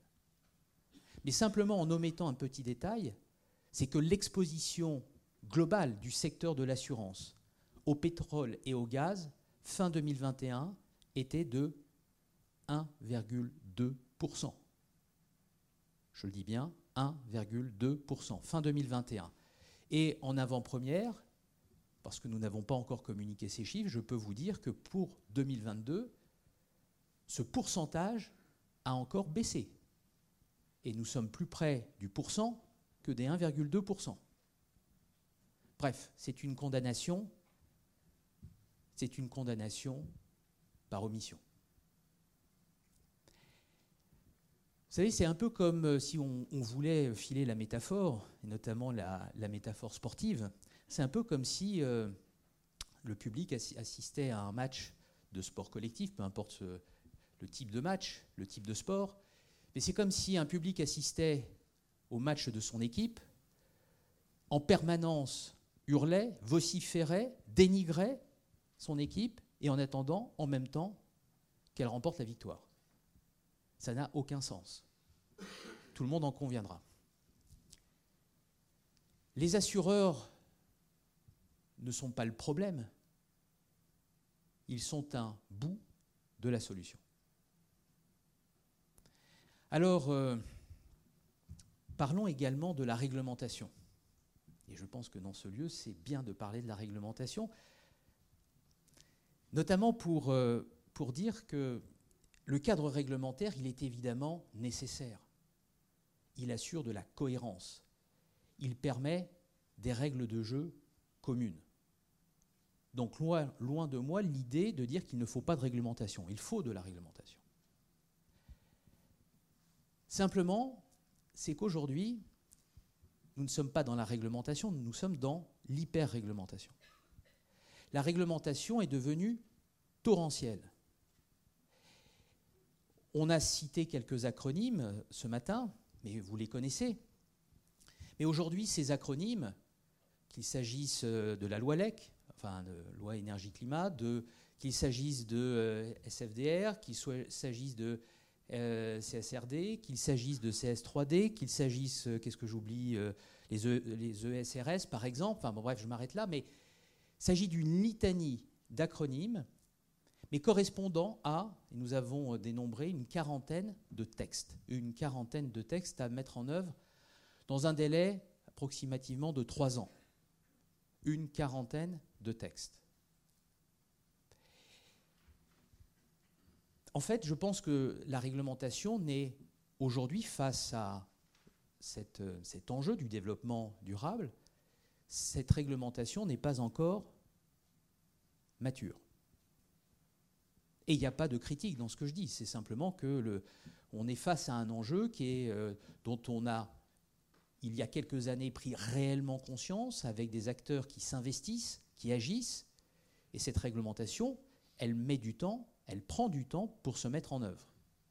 Sauf que là, nous sommes plutôt dans une démarche qui est une démarche frénétique, vous en conviendrez. Elle n'est pas suffisamment mature, cette réglementation, notamment parce que elle change fréquemment, trop fréquemment. Euh, regardez euh, ce qui s'est passé sur euh, SFDR. SFDR, la publication des textes SFDR a été d'abord morcelée, et le dernier bloc date de janvier 2023, si je ne m'abuse. Et on parle déjà d'une révision pour 2024. Cette réglementation change trop fréquemment, mais surtout, à force de générer des textes un peu dans tous les sens, évidemment ces textes se télescopent, bref, c'est un véritable carambolage réglementaire. Vous voyez bien que l'assouplissement, l'assouplissement et je ne reviens pas sur les conditions qui ont euh, prévalu à cet assouplissement. Mais l'assouplissement des contraintes pour bénéficiant à l'ensemble des entreprises, des contraintes dans le cadre de euh, CSRD, a évidemment un impact direct pour les entreprises financières qui, elles, sont soumises à la réglementation, enfin au texte SFDR, enfin au reporting SFDR. Et on voit bien que cet assouplissement d'un côté crée un effet mécanique de l'autre qui, conduit les entreprises financières à ne pas pouvoir répondre correctement, ou en tout cas comme le texte euh, les y oblige.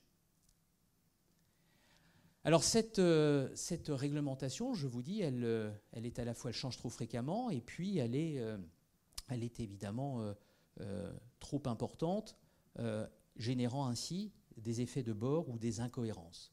C'est un peu comme si vous imaginez euh, jouer au tennis, par exemple, et vous jouez au tennis et vous ne savez pas où est la ligne de fond de cours. Et les lignes de couloir bougent en permanence au milieu du point. C'est quand même pas simple de remporter la victoire, et même de jouer. Alors d'autant que je pense que, au fond, sur ce sujet de la réglementation, et je vous livre euh, ma conviction personnelle ce matin, je pense qu'en réalité, il faut moins de réglementation, mais davantage de régulation. La réglementation, c'est assujettir. La régulation, c'est responsabiliser. Et je pense que pour les assureurs, les critères ESG, le développement durable, s'imposent à eux. Ils s'imposent à eux parce que, comme je vous l'ai dit tout à l'heure, en étant porteurs de risques et en indemnisant des sinistres, en réparant le monde du réel, évidemment, ils sont confrontés à ce dérèglement climatique depuis des années. Mais au fond, ces critères ESG revêtent un caractère euh, d'utilité pour les assureurs. Pourquoi? Tout simplement parce qu'au passif, au passif, les assureurs euh, portent, portent les risques qu'ils ont souscrits, et c'est vrai que les actuaires dans les compagnies d'assurance passent une grande partie de leur temps à collecter des informations, c'est-à-dire des statistiques, des observations, des données du passé, pour évaluer les risques qui pourraient survenir dans le futur. Les critères ESG ont un caractère prédictif. Ils ont un caractère prédictif parce que notamment pour illustrer le S et le G dans ESG, et pas simplement le E, vous voyez bien qu'une entreprise qui aurait une politique, une gouvernance solide, qui aurait un niveau d'engagement de ses collaborateurs élevé, vous voyez bien que ce type d'entreprise à assurer pour un assureur est évidemment peut représenter un meilleur risque qu'une entreprise qui n'aurait pas de gouvernance et qui aurait un niveau d'engagement de ses collaborateurs plutôt faible. Et tout simplement parce que nous savons qu'en cas de crise qu'une entreprise peut traverser, c'est évidemment à la fois son fonctionnement, sa gouvernance, c'est l'engagement de ses collaborateurs qui peut faire la différence.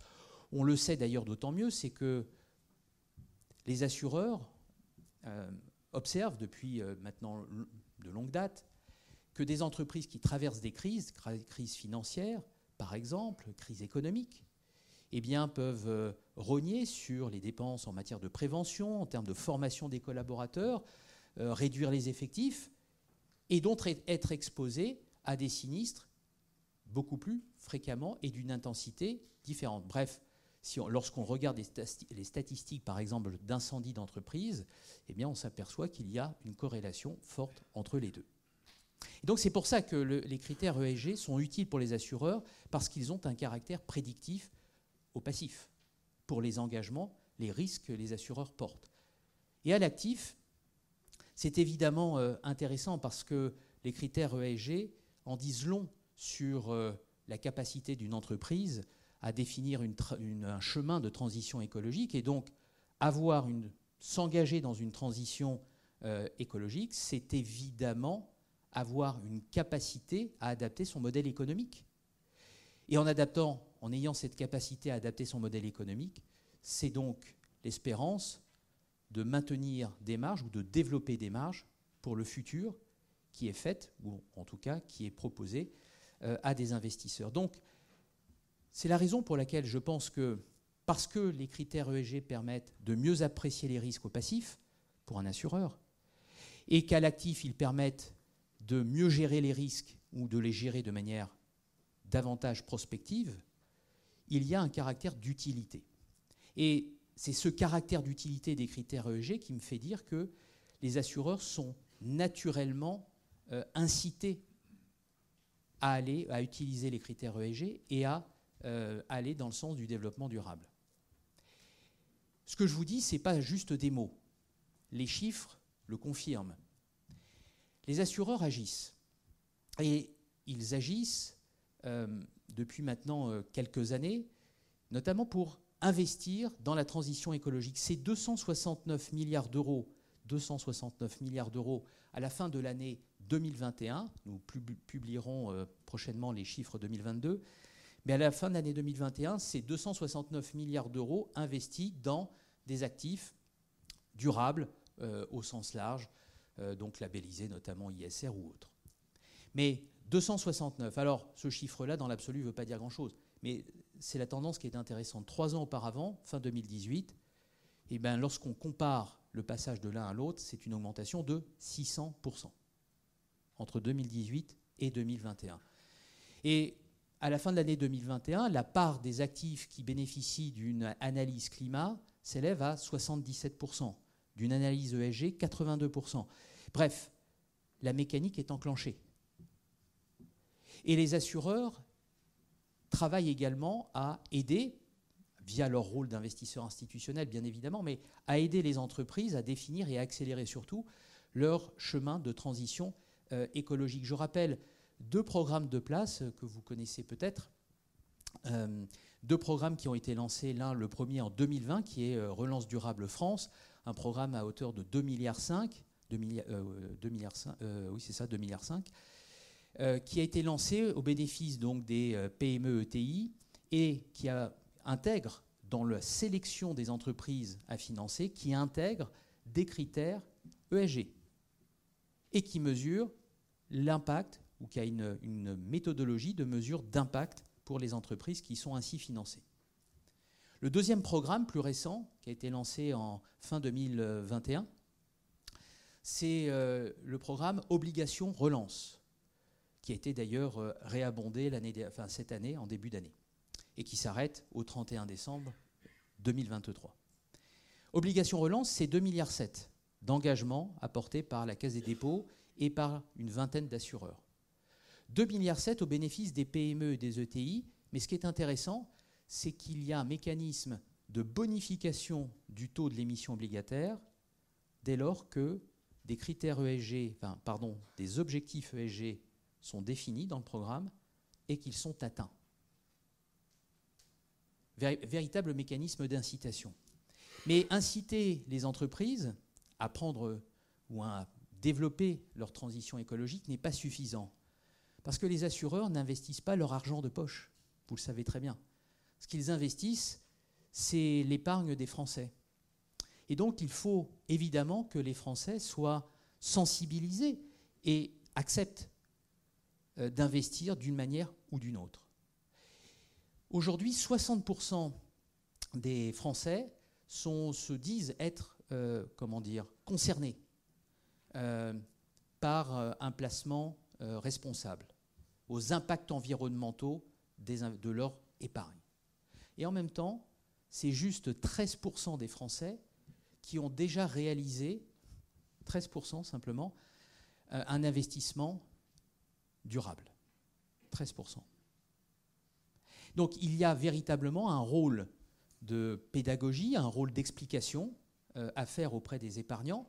C'est la raison pour laquelle, avec la, Banque de France, en bénéficiant de la labellisation et du CFI de la Banque de France, les assureurs ont, réalisé, viennent de sortir euh, il y a quelques semaines, un, petit guide, un guide de l'investissement euh, durable, responsable, et qui euh, permet juste d'expliquer ce qu'est un investissement responsable à l'ensemble de nos concitoyens, en tout cas à celles et ceux qui ouvriront ce, ce, document, ce guide, de manière très simple, avec des mots simples qui peuvent parler à tout le monde. C'est d'expliquer des choses très complexes comme le règlement SFDR, comme la taxonomie, ou comme euh, la foison de, labels qui peuvent exister en, tout genre sur le sujet. Voilà. Les assureurs euh, agissent et quand bien même aujourd'hui nous pensons qu'il faudrait basculer d'une logique de punition à une logique d'incitation, quand bien même nous pensons qu'il faudrait renforcer la régulation et moins réglementer, les assureurs agissent car les assureurs ne sont pas le problème en matière de, développement durable. Les assureurs sont un bout de la solution. Merci à vous.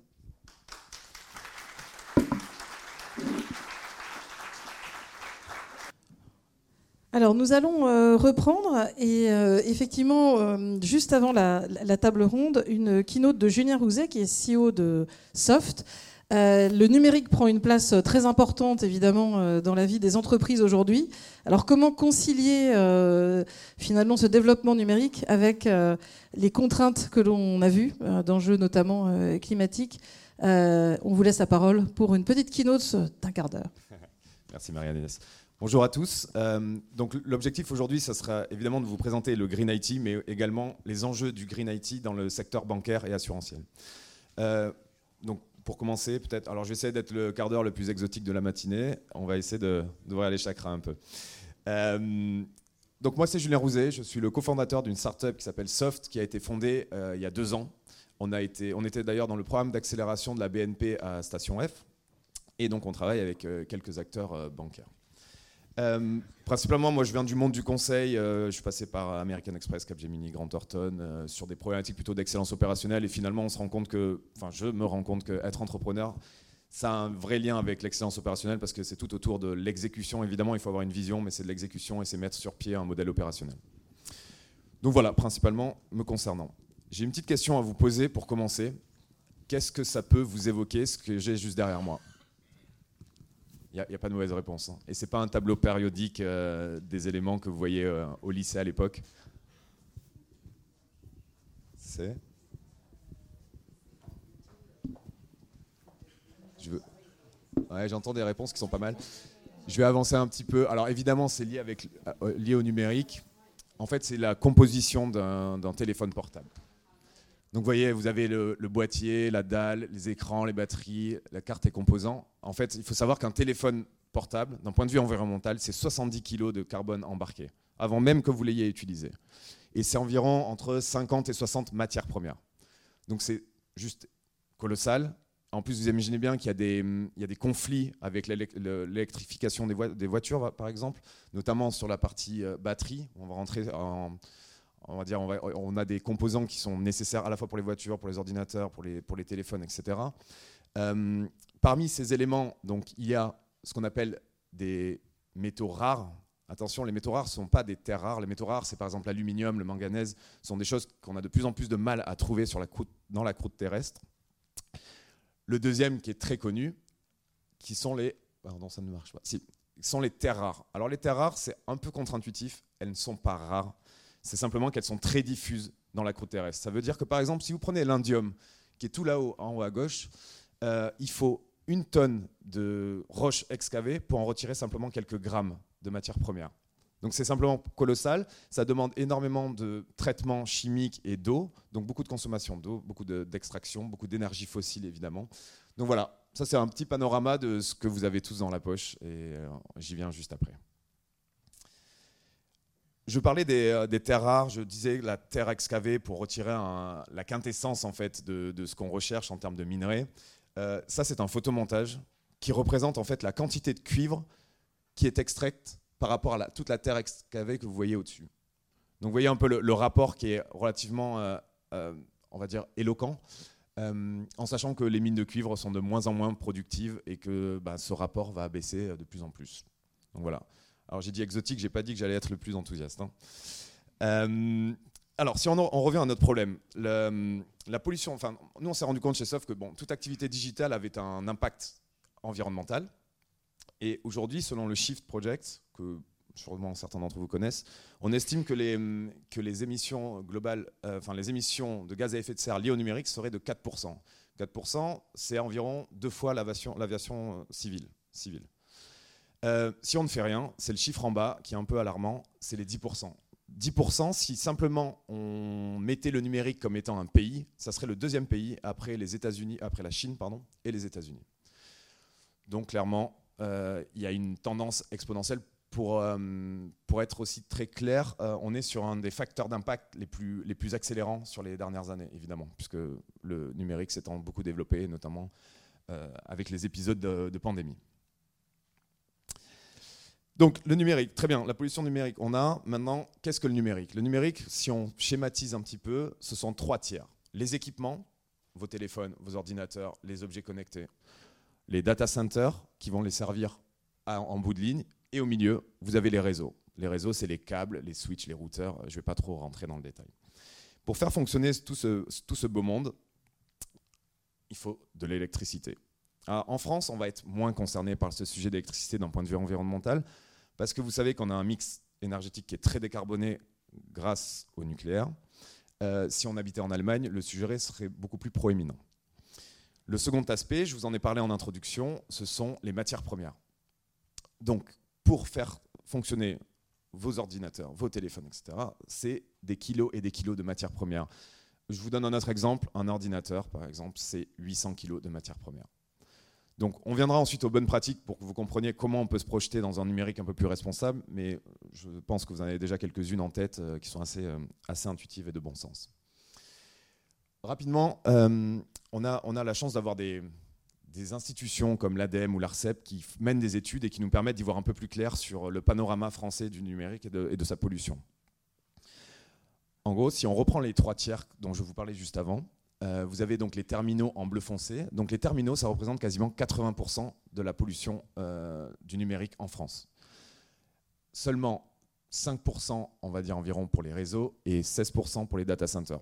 Il faut bien garder en tête aussi que les data centers ne sont pas principalement localisés en France. On utilise beaucoup de données qui viennent de beaucoup d'autres pays autour de nous. Donc on ne parle pas de, de pollution importée, on parle vraiment que sur le territoire.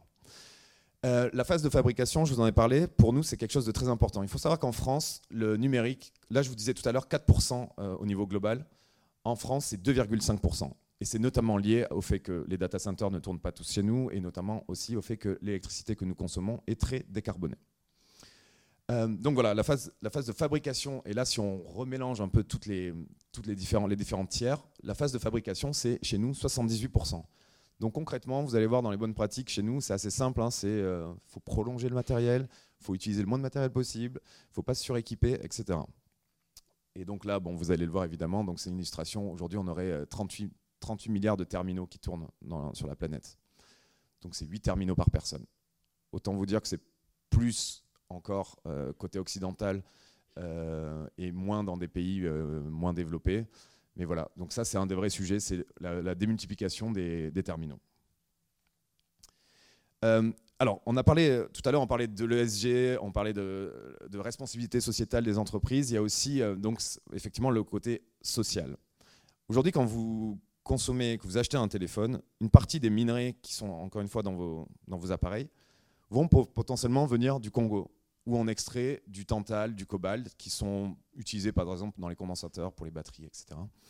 Euh, je ne sais pas si vous avez déjà entendu parler de la plaine du Kivu, du lac du Kivu. C'est un endroit où il y a justement des mines euh, à haut potentiel sur ce genre de minerais très stratégiques, et donc qui vont générer des RICS des de milices armées et qui vont potentiellement donc générer euh, ben, des morts, concrètement. Vous avez également les terres rares qui sont exploitées en Chine dans un pays où bon, le droit du travail n'est pas forcément aligné avec euh, notre perception du droit du travail. Donc voilà, il y a un côté vraiment euh, social lié à, lié à la pollution du numérique. Et enfin, donc, il y a le, le côté euh, recyclage, donc la fin de vie. Aujourd'hui, il faut savoir que sur tous les équipements dont on parlait, vous avez compris, hein, c'est vraiment la clé du problème, ce sont les équipements, on a environ 17% de nos équipements qui sont collectés je ne vais pas vous faire l'affront de vous poser la question aujourd'hui, mais euh, on a tous ce fameux téléphone ou cet ordinateur du on ne sait jamais qu'on garde dans un tiroir et qu'on n'a jamais mis dans la, remis dans la filière de, recyclage. Euh, le problème, principalement, c'est qu'on a la possibilité de, recycler une partie, mais pas tout. Euh, il y avait un chercheur qui, faisait une analogie super intéressante il y a quelques temps dans un, dans un colloque qui disait recycler les, les, minéraux qui sont utilisés dans un téléphone, c'est comme en fait, vous demandez de faire un gâteau au chocolat farine, œuf, beurre, etc. Vous le mettez à cuire et vous ressortez le chocolat, euh, ressortez le gâteau, pardon, une fois qu'il est cuit. Et à la fin, donc pour recycler, on vous demande de ressortir tous les ingrédients. Vous voyez un peu le, concept.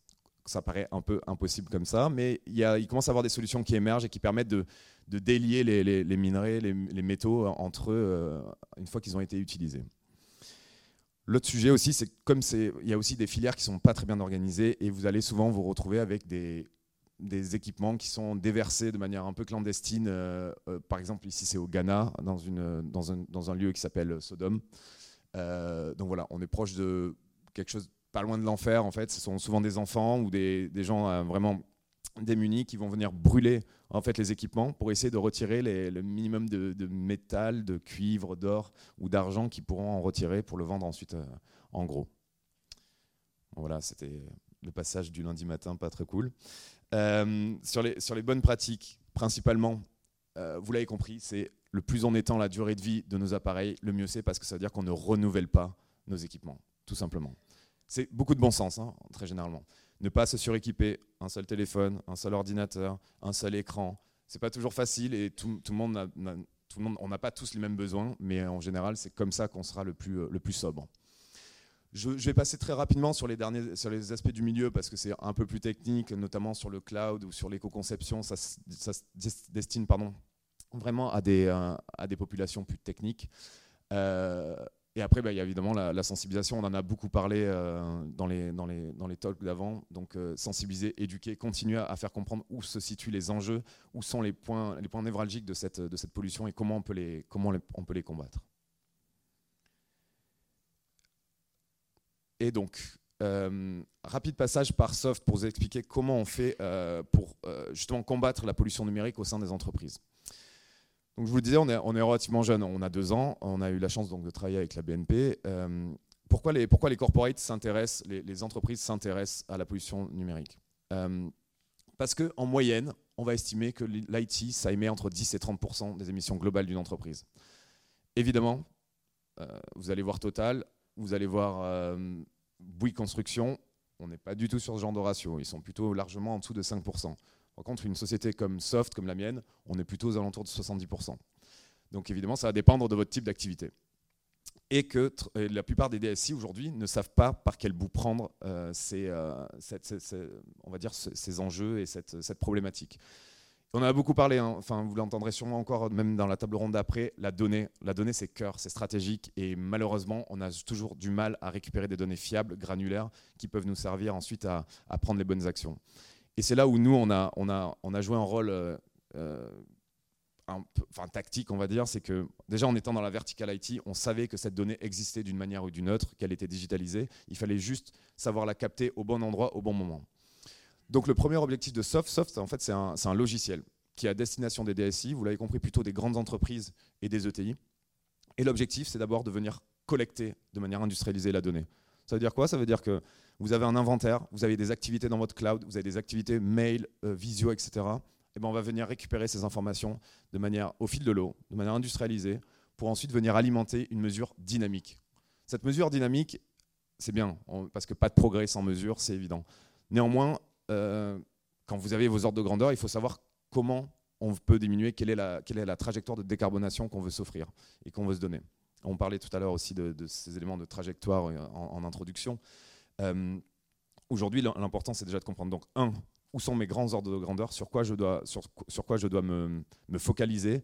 Deux, quelles sont les actions que je dois mettre en place et comment je les quantifie. Trois, à qui je les distribue dans l'entreprise et comment je m'assure du suivi de l'impact de ces actions. Donc voilà, principalement, c'est ce que nous faisons aujourd'hui. Pour juste vous donner un peu, euh, de vision, euh, l'objectif de demain, la proposition de valeur, on va dire, de demain, c'est plutôt donc d'amener de l'intelligence dans la donnée qu'on collecte et venir fournir des, actions automatisées à nos clients. J'en reviens donc à, la BNP, euh, qui n'a pas pu m'accompagner aujourd'hui malheureusement, mais qui aurait été content de partager cette expérience.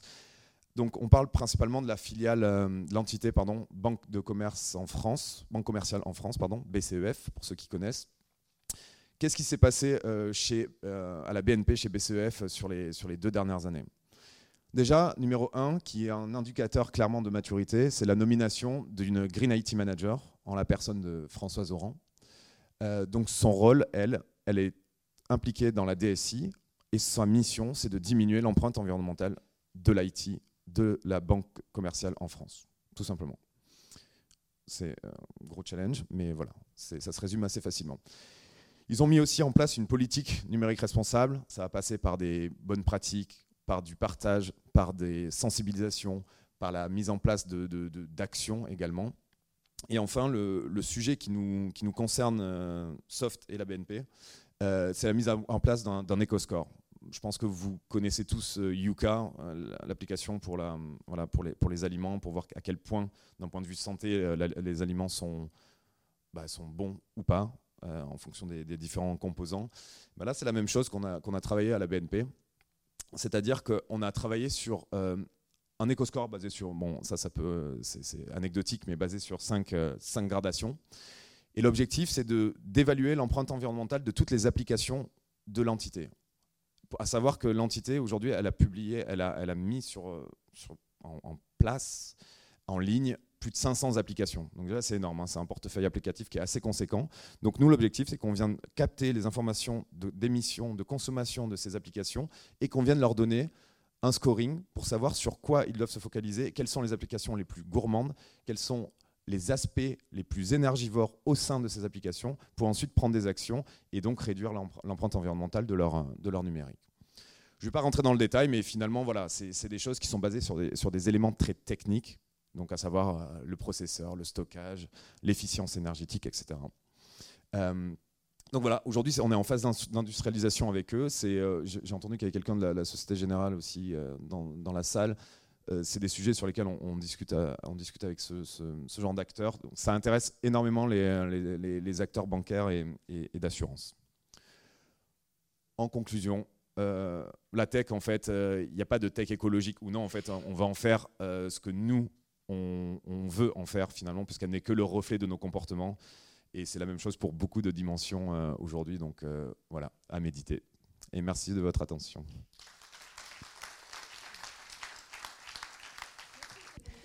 Merci beaucoup et, bravo pour cette, euh, cette présentation euh, très euh, stimulante.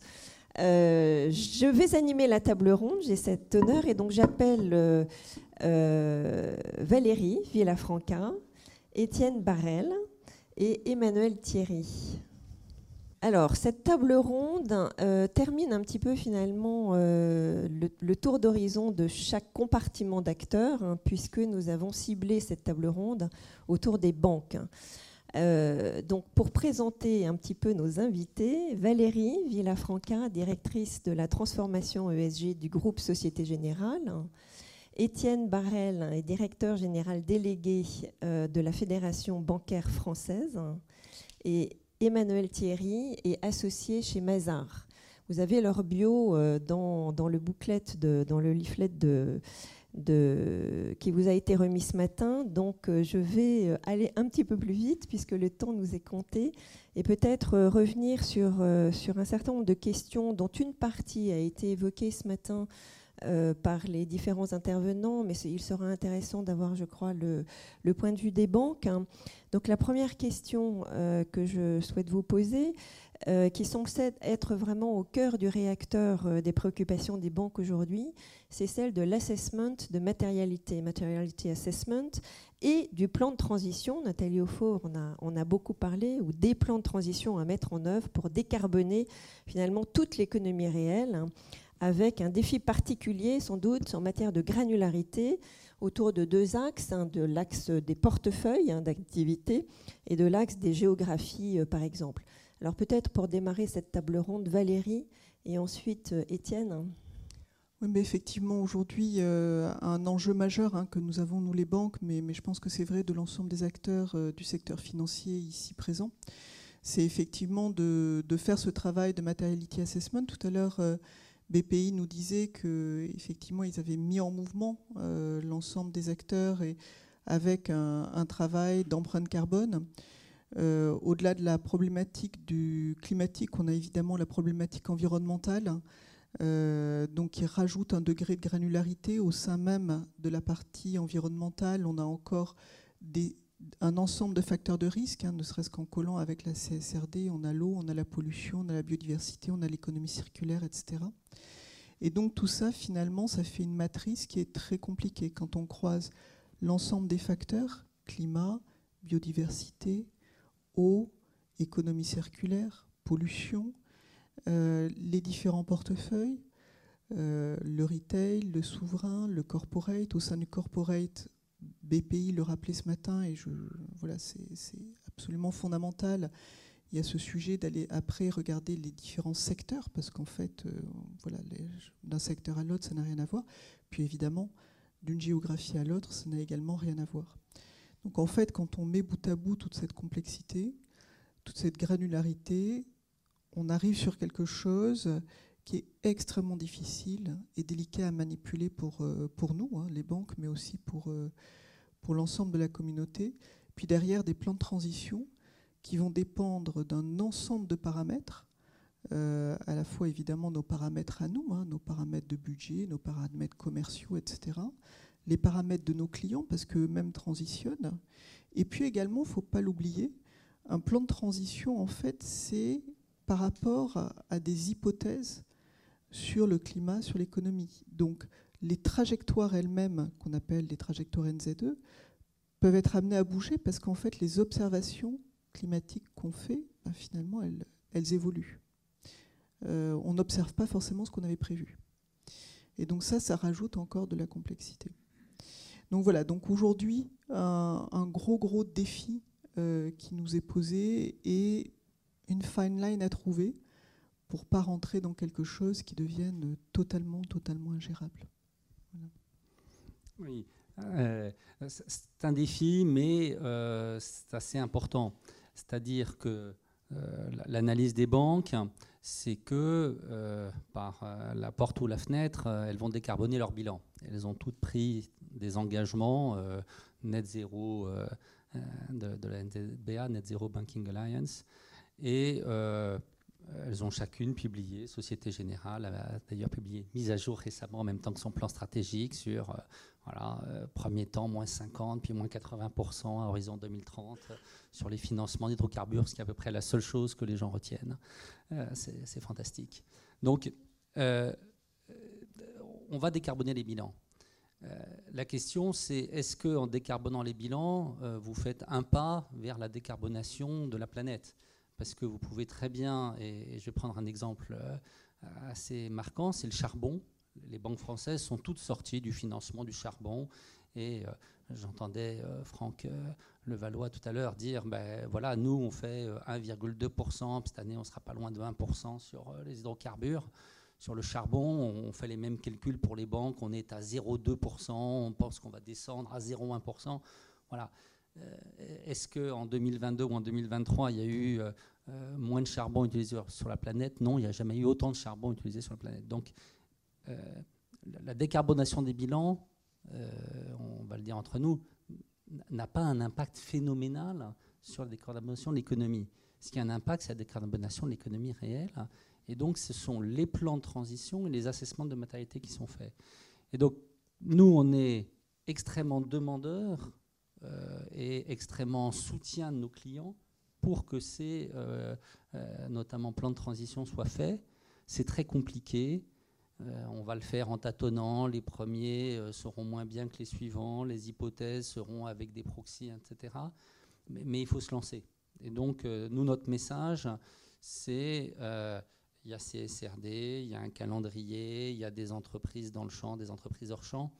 Il faut embarquer tout le monde. Et, ce que le, fondateur de SOF, je trouve, a, très bien expliqué, c'est euh, euh, voilà, avec des, mots simples, des illustrations assez euh, marquantes, vous embarquez, là en l'occurrence, une partie de BNP Paribas, BCEF, sur qu'est-ce que je peux faire moi à mon échelle. C'est ça que les entreprises doivent faire dans le plan de transition.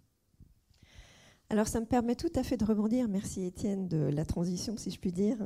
Euh, parce que comme nous l'a rappelé ce matin euh, Nathalie Auffauvre, hein, l'un des facteurs clés de succès euh, de la démarche globale, c'est bien d'intégrer l'ensemble hein, des acteurs de la chaîne de valeur de décarbonation euh, en particulier les acteurs qui restent un peu à l'écart de ceux qui tirent la dynamique, au fond. Au, premier plan, les banques, euh, c'est certain, qui sont les plus matures, qui sont les plus avancés et qui, eux, sont soumis à la CSRD et aux ESRS. Euh, et donc, il y a probablement une gageure, notamment auprès des ETI, euh, dont on a beaucoup parlé déjà ce matin, et comment en pratique, finalement, euh, vous percevez la manière d'embarquer en fait de, l'ensemble de la chaîne de, de valeur de décarbonation? Emmanuel peut-être, et puis Valérie sur l'exemple SG oui, alors euh, d'abord, effectivement, il faut mettre les choses en perspective et pour qu'il y ait un impact sur l'économie réelle, il faut embarquer l'ensemble de l'économie et pas seulement les grandes entreprises, pas seulement les banques et les sociétés d'assurance. Il faut rappeler, euh, pour illustrer peut-être euh, le, cas, la CSRD, qui succède à la NFRD, on parle maintenant de 50 000 entreprises. La NFRD, c'était 11 000. Finalement, c'est la différence entre embarquer seulement les grandes entreprises et embarquer euh, l'ensemble de l'économie, pour schématiser. Et là, évidemment, on exclut encore les, petites entreprises. Alors, peut-être, il est important de rappeler aussi que euh, si les ETI vont être entraînés par les grandes entreprises, parce que les grandes entreprises sont déjà matures. Elles ont un historique hein, euh, depuis, euh, je crois que ce matin a été évoqué euh, Grenelle, la DPEF, etc. Il y a un historique dans le reporting, il y a un historique aussi dans la création de plans de transition et dans la mise en place de plans justement essentiellement contre le climat, mais aussi contre, sur, d'autres sujets, sur le S, sur le G, et demain, on, en discutera peut-être sur les questions de, biodiversité. Donc cette avancée des, grandes entreprises, euh, on l'espère, va ruisseler euh, vers les petites entreprises. Alors comment ça va se passer? Bah, D'abord, et j'y reviens, sur la CSRD, on va sur les entreprises de plus de 250 personnes. 250 personnes, on arrive déjà à une maille de l'économie qui est relativement fine. Deuxièmement, on va avoir la transmission par les carnets de commandes. Et on voit déjà ça euh, dans la plupart des grandes entreprises. Euh, quand euh, un appel d'offres est ouvert, la politique achat forcément a des questions ESG. On a parlé tout à l'heure de questionnaires ESG envoyés par les, par les sociétés de gestion. ce type de questionnaire existe aussi évidemment sur tout ce qui est politique achat et ça a un, un impact très clé sur les ETI notamment. Pourquoi? Parce que quand on discute avec les patrons de TI, évidemment, ils sont sensibles aux questions du changement climatique, aux questions aussi, il ne faut pas l'oublier, de l'impact sur leur communauté, parce qu'ils sont souvent très ancrés euh, dans, leur communauté. Mais à partir d'un moment, il y a aussi la question, mais euh, qu'est-ce que ça va me rapporter en termes de business? Quel est l'impact pour mon entreprise? Il ne faut pas oublier qu'une qu'une ETI ou une petite entreprise, euh, parfois, il y a une question de fin de mois. Euh, il n'y a pas des ressources ou des compétences qui sont très, étendues. Il va falloir qu'ils investissent pour pouvoir se permettre justement de faire ce reporting ou de se lancer dans la phase de transition. Quand ça vient par le carnet de commande, forcément l'impact est beaucoup plus fort. Et parce que le patron de l'ETI comprend à ce moment-là très très bien euh, quel est l'impact pour lui. Un des enjeux, euh, et c'est peut-être pour ça qu'on est là aujourd'hui, c'est aussi dans quelle mesure euh, ça va venir par le financement. On a parlé des questionnaires ESG des banques, qui sont déjà largement répandus, je crois. le financement, c'est l'autre axe pour que les ETI prennent au sérieux ces questions ESG et se lancent à leur tour dans un process d'amélioration et de transition là, je vais, juste euh, euh, rompre le, bel ordonnancement juste pour dire sur le financement, euh, c'est un point sur lequel c'est toujours assez sensible. C'est en gros, est-ce que vous allez arrêter de nous financer parce qu'on n'est pas assez vert? Et la réponse est non. et c'est très clair. Hein les banques ont mis en place des politiques d'exclusion qui sont très ciblées. Alors je parle des banques FBF, c'est-à-dire le socle commun. Ensuite, chaque banque peut avoir sa politique, mais euh, ça, permet de trouver des financements s'il y a des différences entre banques. Les seules politiques d'exclusion, c'est le charbon. Toutes les banques ont dit en 2030, on sera à 0.0 en OCDE, 2040, reste du monde. Donc là, si, vous voulez vous développer dans le charbon, vous aurez plus de sous. Euh, et on vérifie que euh, ça diminue. Là, euh, par exemple, l'EDF, il y a encore Saint-Avold. S'il n'y avait pas le plan de sortie de Saint-Avold, les banques ne financeraient plus EDF parce que c'est du charbon. Deuxième exclusion, c'est les entreprises qui ne font que des gaz de schiste, pétrole de schiste. Donc, c'est les hydrocarbures non conventionnels. Et là, si vous faites que du non conventionnel et pas diversifié, les banques ont dit qu'elles sortaient parce qu'il y a un impact très fort hein, euh, en, termes à la fois de CO2 et, de pollution. Et, et C'est-à-dire que si vous êtes très brun aujourd'hui, mais que vous dites j'aimerais être un peu moins brun demain, les banques sont là pour vous dire je vais financer votre transition. Qu'est-ce que vous avez sur, euh, dans votre plan? Comment je peux aider? Mais à aucun moment on est dans un, état d'esprit de dire vous n'êtes pas vert, passez votre chemin effectivement, aujourd'hui, euh, il y, a toute cette grey zone euh, qu'on essaie de bien appréhender avec énormément d'attention. Euh, alors, vous mentionniez le fait, effectivement, qu'il y a un effet d'entraînement sur les PME. Qui se fait notamment à travers la chaîne de valeur, que ce soit la chaîne de valeur de financement ou bien la chaîne de valeur des entreprises. Il y a en même temps cette posture consistant à dire effectivement, il y a quelques activités qu'on arrête totalement et on s'est engagé dans cet arrêt. Mais par contre, on a un gros focus sur le financement de la transition. Et donc arrive maintenant un autre défi, un autre enjeu majeur, qui est vraiment de le définir, de le reconnaître et de correctement l'encadrer. Donc ça, c'est aussi quelque chose pour l'instant sur lequel on n'a pas encore complètement abouti, hein, tant au sein des entreprises qu'au niveau du régulateur. Finalement, la transition, la définition de la transition, c'est quoi? Comment est-ce qu'on va réussir à taguer correctement un investissement dit de transition? Alors, il y a plein de frameworks qui existent, hein, je vous rassure. On a les notes comme les qui soulèvent plein de questions. Alors, euh, ok, je peux financer les, vélos électriques, mais est-ce que je peux financer les trottinettes électriques? Ça, c'est du vécu, hein, je l'ai eu. Donc, euh, et, je vous en passe, c'est des meilleurs. C'est assez rigolo cette partie-là.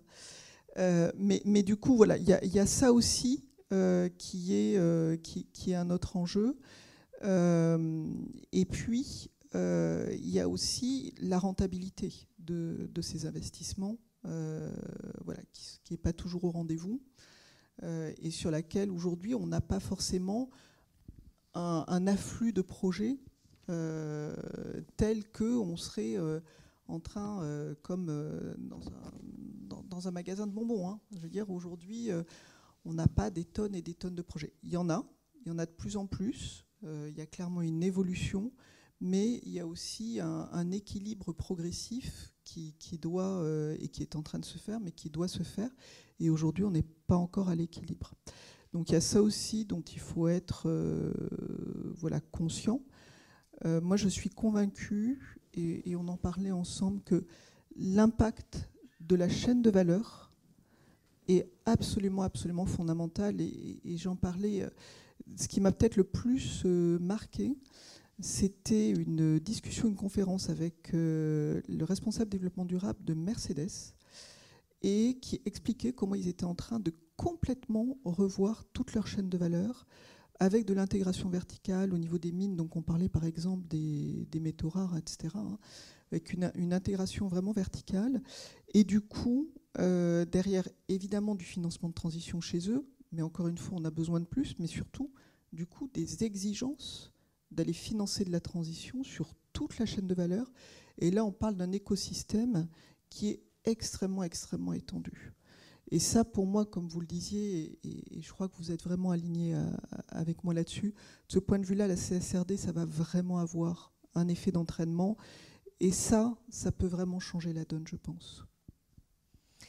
Merci. Alors, pour parvenir à embarquer euh, l'ensemble de, ces acteurs hein, de, la, supply chain, il y a bien sûr le levier de la sensibilisation. Il y a le financement, on a vu un certain nombre de leviers financiers, mais celui de la sensibilisation est le plus complexe, certainement, euh, à matérialiser. Donc, comment s'y prendre en pratique? On voit bien que les dirigeants euh, des, banques, naturellement, des asset managers, des ETI, on l'a vu ce matin, euh, Philippe et Alexis nous l'ont dit ce matin, sont déjà très sensibilisés.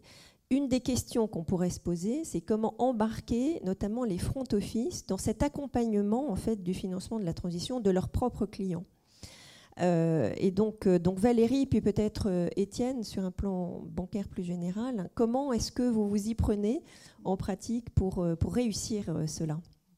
Ouais, effectivement, c'est un enjeu absolument indispensable et, peut-être le, cœur du réacteur.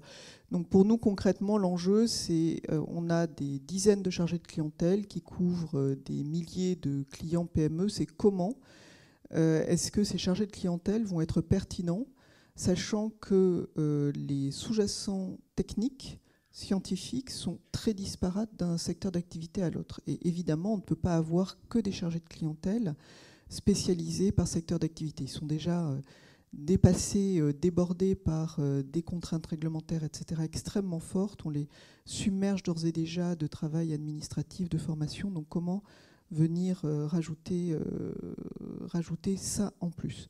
Alors ça passe bon, évidemment par un programme de formation massif, mais aussi par euh, la constitution euh, d'équipes d'experts. Alors nous, vous savez qu'on s'est réorganisé avec un maillage beaucoup plus régional hein, suite à la fusion de Crédit du Nord et Société Générale. Donc avec des responsables RSE au niveau régional, avec des expertises, le développement d'expertise euh, sectorielle au niveau régional, le développement d'une expertise, d'une équipe au niveau groupe, là d'experts très très fins, qui existe également, qui existe déjà, mais qu'on va agrandir, qu'on va étendre pour couvrir davantage de terrain. Donc voilà, donc ça passe par un mix euh, de formation, d'incentives euh, par rapport aux objectifs des, commerciaux, euh, mais également de support, de support de proximité au niveau des régions et de support en centrale, avec cette, ce besoin d'avoir une, euh, une expertise sectorielle et technique. Et ça, c'est vraiment, euh, c'est vraiment une grande difficulté. Mais la FBF fait aussi beaucoup là-dessus. Oula, alors. Moi, je fais rien. hein. Euh, euh, les, banques font beaucoup. Euh, pe- Peut-être quelques éléments. D'abord, il se trouve que euh, j'ai- dirigé à une époque une, une région pour BNP Paribas, avec, euh, c'était à Lyon. Et donc, j'avais des centres d'affaires, des chargés d'affaires. C'était à la grande époque où euh, la question, c'était celle du début de la transition numérique. Et donc, je, retrouve un peu les mêmes, euh, les, mêmes questions. C'est comment nos chargés d'affaires peuvent aller euh, parler numérique aux entreprises parce euh, il faut se digitaliser et la digitalisation c'est pas juste pour ceux qui sont déjà dans le cloud. Et on avait l'impression que c'était très compliqué parce que le numérique c'est extrêmement compliqué, il y a des spécialistes, etc. Et en fait, le, switch a été fait lorsque les chargés d'affaires, ont- vous parliez des incentives, ont compris qu'en fait on pouvait gagner de l'argent là-dedans. Et, et il ne faut pas euh, se cacher derrière son petit doigt. Euh, le chargé d'affaires, il est d'autant plus motivé qu'il comprend que lorsqu'il va parler de ce sujet avec ce client, il va faire du business. Et donc, quand il a bien compris qu'avec le numérique, s'il parlait intelligemment du numérique, il allait gagner du financement supplémentaire parce qu'il allait falloir faire des choses, ou des opérations de haut de bilan, ou du cash management, etc., il s'y est mis il faut que le SG ce soit pareil. Et donc, je, pense qu'il faut qu'on contribue, nous en tant qu'FBF, à armer les banques pour qu'elles arment euh, leurs chargés d'affaires sur la manière d'en parler aux clients. Et on parlait par exemple tout à l'heure des questionnaires. On a travaillé sur un questionnaire simplifié climat pour les PME euh, en disant c'est pas mal si on a tous euh, une base et ensuite chaque banque pourra personnaliser, mais une base commune. Et la manière dont on l'a fait, c'est pas juste quels sont les, risques que vous avez, mais quelles opportunités euh, votre entreprise peut essayer de changer, du moins de, saisir pour changer et faire en sorte que ce soit du business pour nous banques, pour vous accompagner, mais pour vous entreprise aussi. Et, je crois que ça, c'est un, état d'esprit important pour embarquer les fronts, parce que vous avez des équipes très spécialisées, vous avez des euh, low carbon transition group ou toute autre euh, équipe euh, très technique. C'est plutôt ciblé vers des grandes entreprises, mais vous ferez la différence si de manière très naturelle, très native, ça rentre dans la conversation du chargé d'affaires lambda quand il est à Grenoble ou à Clermont-Ferrand. Très clair. Alors il reste peut-être une, question cruciale, enfin il y en a beaucoup d'autres, mais une, de celles qui sont quand même euh, sur la table aujourd'hui, Nathalie Auffauvre a fait référence ce matin à la question de la data, et plusieurs des intervenants aussi, donc celle du scoring climatique en particulier, et de la data euh, associée, euh, pour rendre le dispositif efficient. donc puisque nous sommes dans les locaux de, la Banque de France ou de la, CPR euh, au cas particulier, est-ce que la démarche de la Banque de France euh, peut constituer une aide efficace hein, en matière de bibliothèque, de data ESG euh, e Emmanuel peut-être, et puis Étienne? Alors, peut-être d'abord pour revenir sur la question de la data ESG, c'est effectivement un outil compliqué parce qu'à la différence des euros et des dollars, on a parfois du mal à cibler euh, quels sont les ordres de grandeur, euh, qu'est-ce qui est important, pas important. Alors, on a parlé d'analyse de matérialité qui est censée nous donner justement euh, l'axe d'analyse, mais la, data ESG est, un outil, enfin est un, objet qui pour le moment est pas bien compris en l'occurrence. On utilise des proxys, on va utiliser des ratings, des scorings, etc. Et on, peut parler celui de la, de la, Banque de France, enfin l'indicateur climat en l'occurrence sur la Banque de France. Mais il y a un vrai sujet pour les institutions financières d'appréhension euh, de la data ESG euh, qui ne va pas être complètement réglée malheureusement par la CSRD. On l'a tous espéré, on espérait aussi beaucoup peut-être de, la taxonomie qui a l'avantage de donner des, chiffres assez euh, clairs puisque c'est un pourcentage d'alignement avec les, objectifs de développement durable. C'est censé être assez, assez parlant. Dans les faits, je ne suis pas sûr qu'on soit là.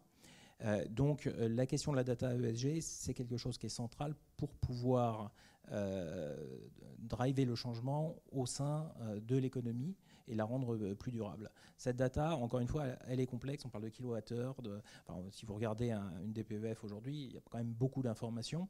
Et comment faire la différence entre 100 millions d'euros et 100 000 litres d'eau? Pour l'instant, on ne sait pas trop ce qui est important, pas important.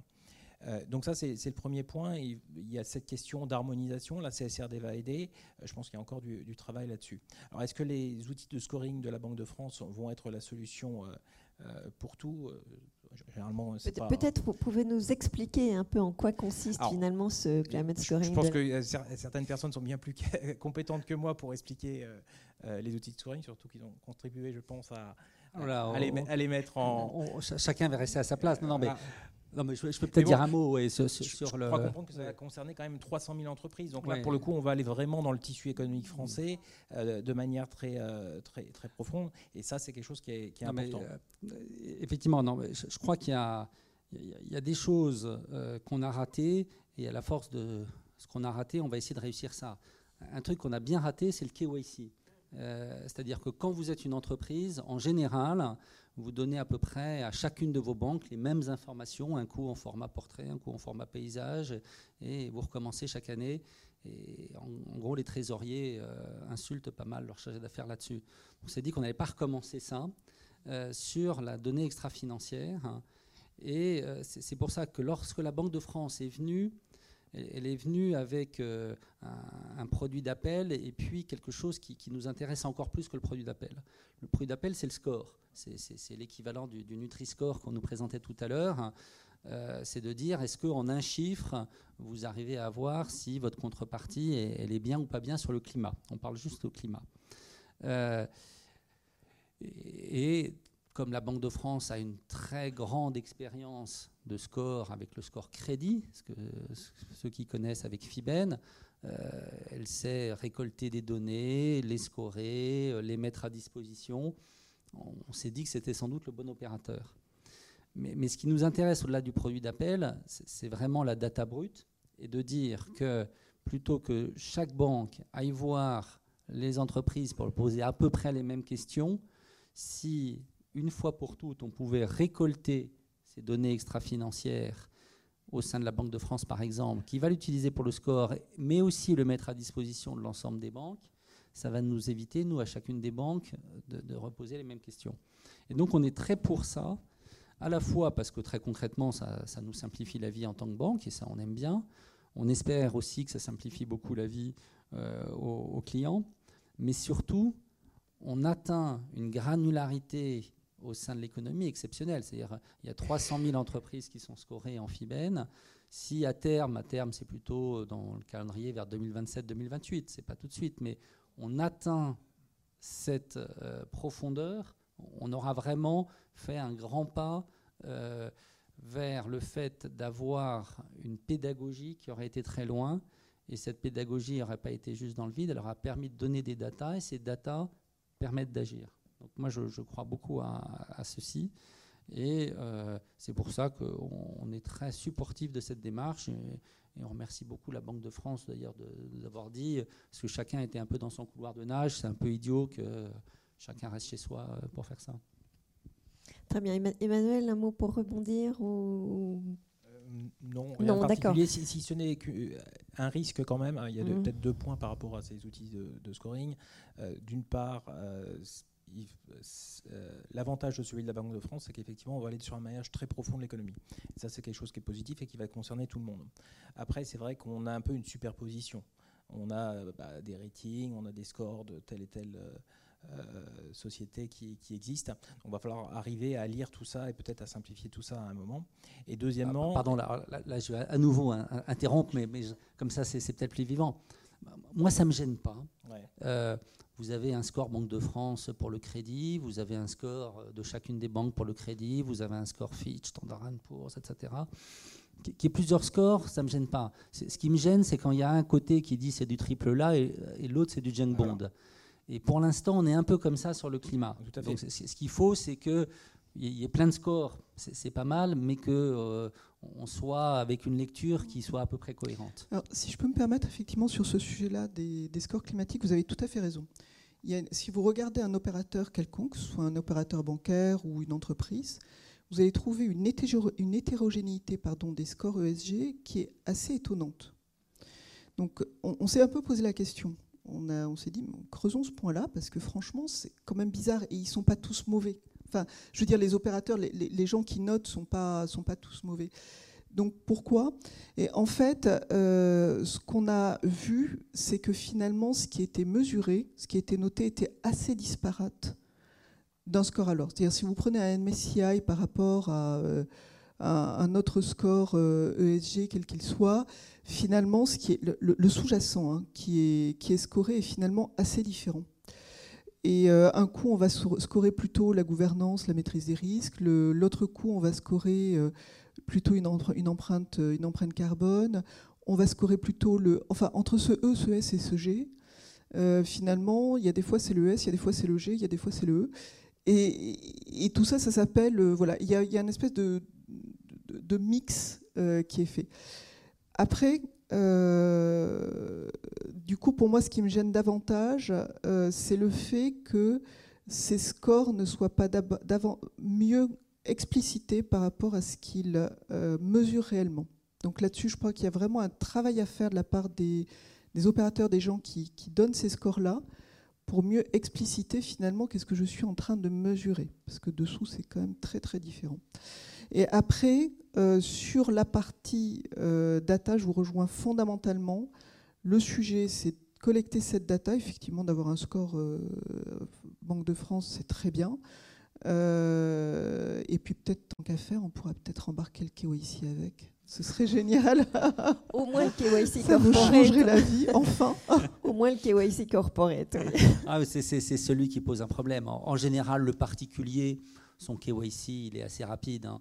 Euh, en banque privée, moins. Ah, alors ça, je ne parle pas des gens qui ont trop de moyens, mais... Euh, non, mais euh, disons que l'industrialisation du, du, KYC particulier, elle, fonctionne à peu près honorablement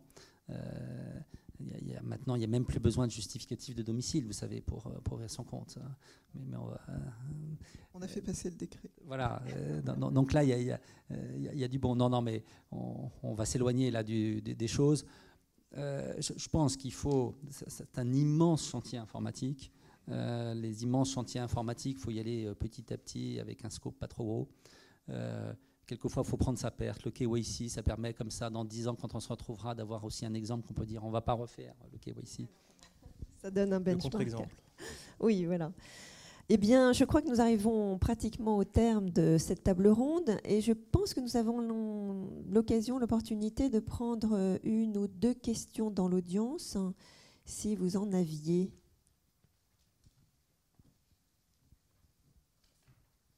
Et je prête volontiers mon micro.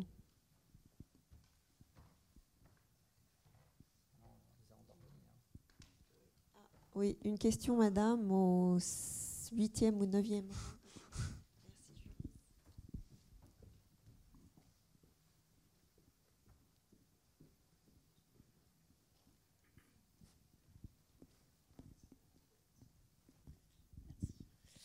Oui, merci beaucoup pour euh, toutes ces explications. Euh, moi, je m'interrogeais sur la responsabilité des banques par rapport aux données qu'elles récupèrent. Euh, parce que j'ai l'impression que ce n'est pas très très clair encore euh, de, sur quelle base euh, les banques vont pouvoir faire des reportings extra-financiers sur la base des données qu'elles ont récupérées et de quelle manière ces données sont, sont, fiables et peuvent être utilisées à bon escient et de manière transparente dans les rapports extra-financiers des banques. Peut-être là-dessus, je peux juste un point. Donc, dans la partie des, en matière de reporting extra-financier, il y a un score qui s'appelle le score PACTA, dans lequel effectivement on va, euh, pour, euh, notamment pour tout ce qui est empreinte carbone, mais pas seulement, préciser à chaque fois quel est le degré de... Enfin, on va donner un score, donc à nouveau un Nutri-Score. Hein.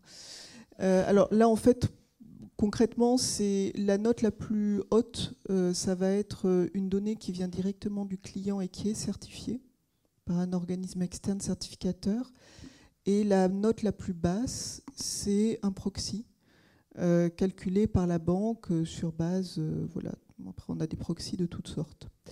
Et en fonction de ça, on va accompagner le disclosure également d'un score. Alors évidemment qu'on enfin, monitore assez précisément en interne pour bien vérifier ben, comment on arrive à un chiffre ou à un autre. Donc euh, voilà, aujourd'hui, de toute façon, euh, c'est Frank Elderson hein, qui dit euh, l'absence de données n'est pas une raison suffisante pour ne pas avancer. go, go, go. Par contre, il faut savoir précisément ce qu'on a, ce qu'on n'a pas.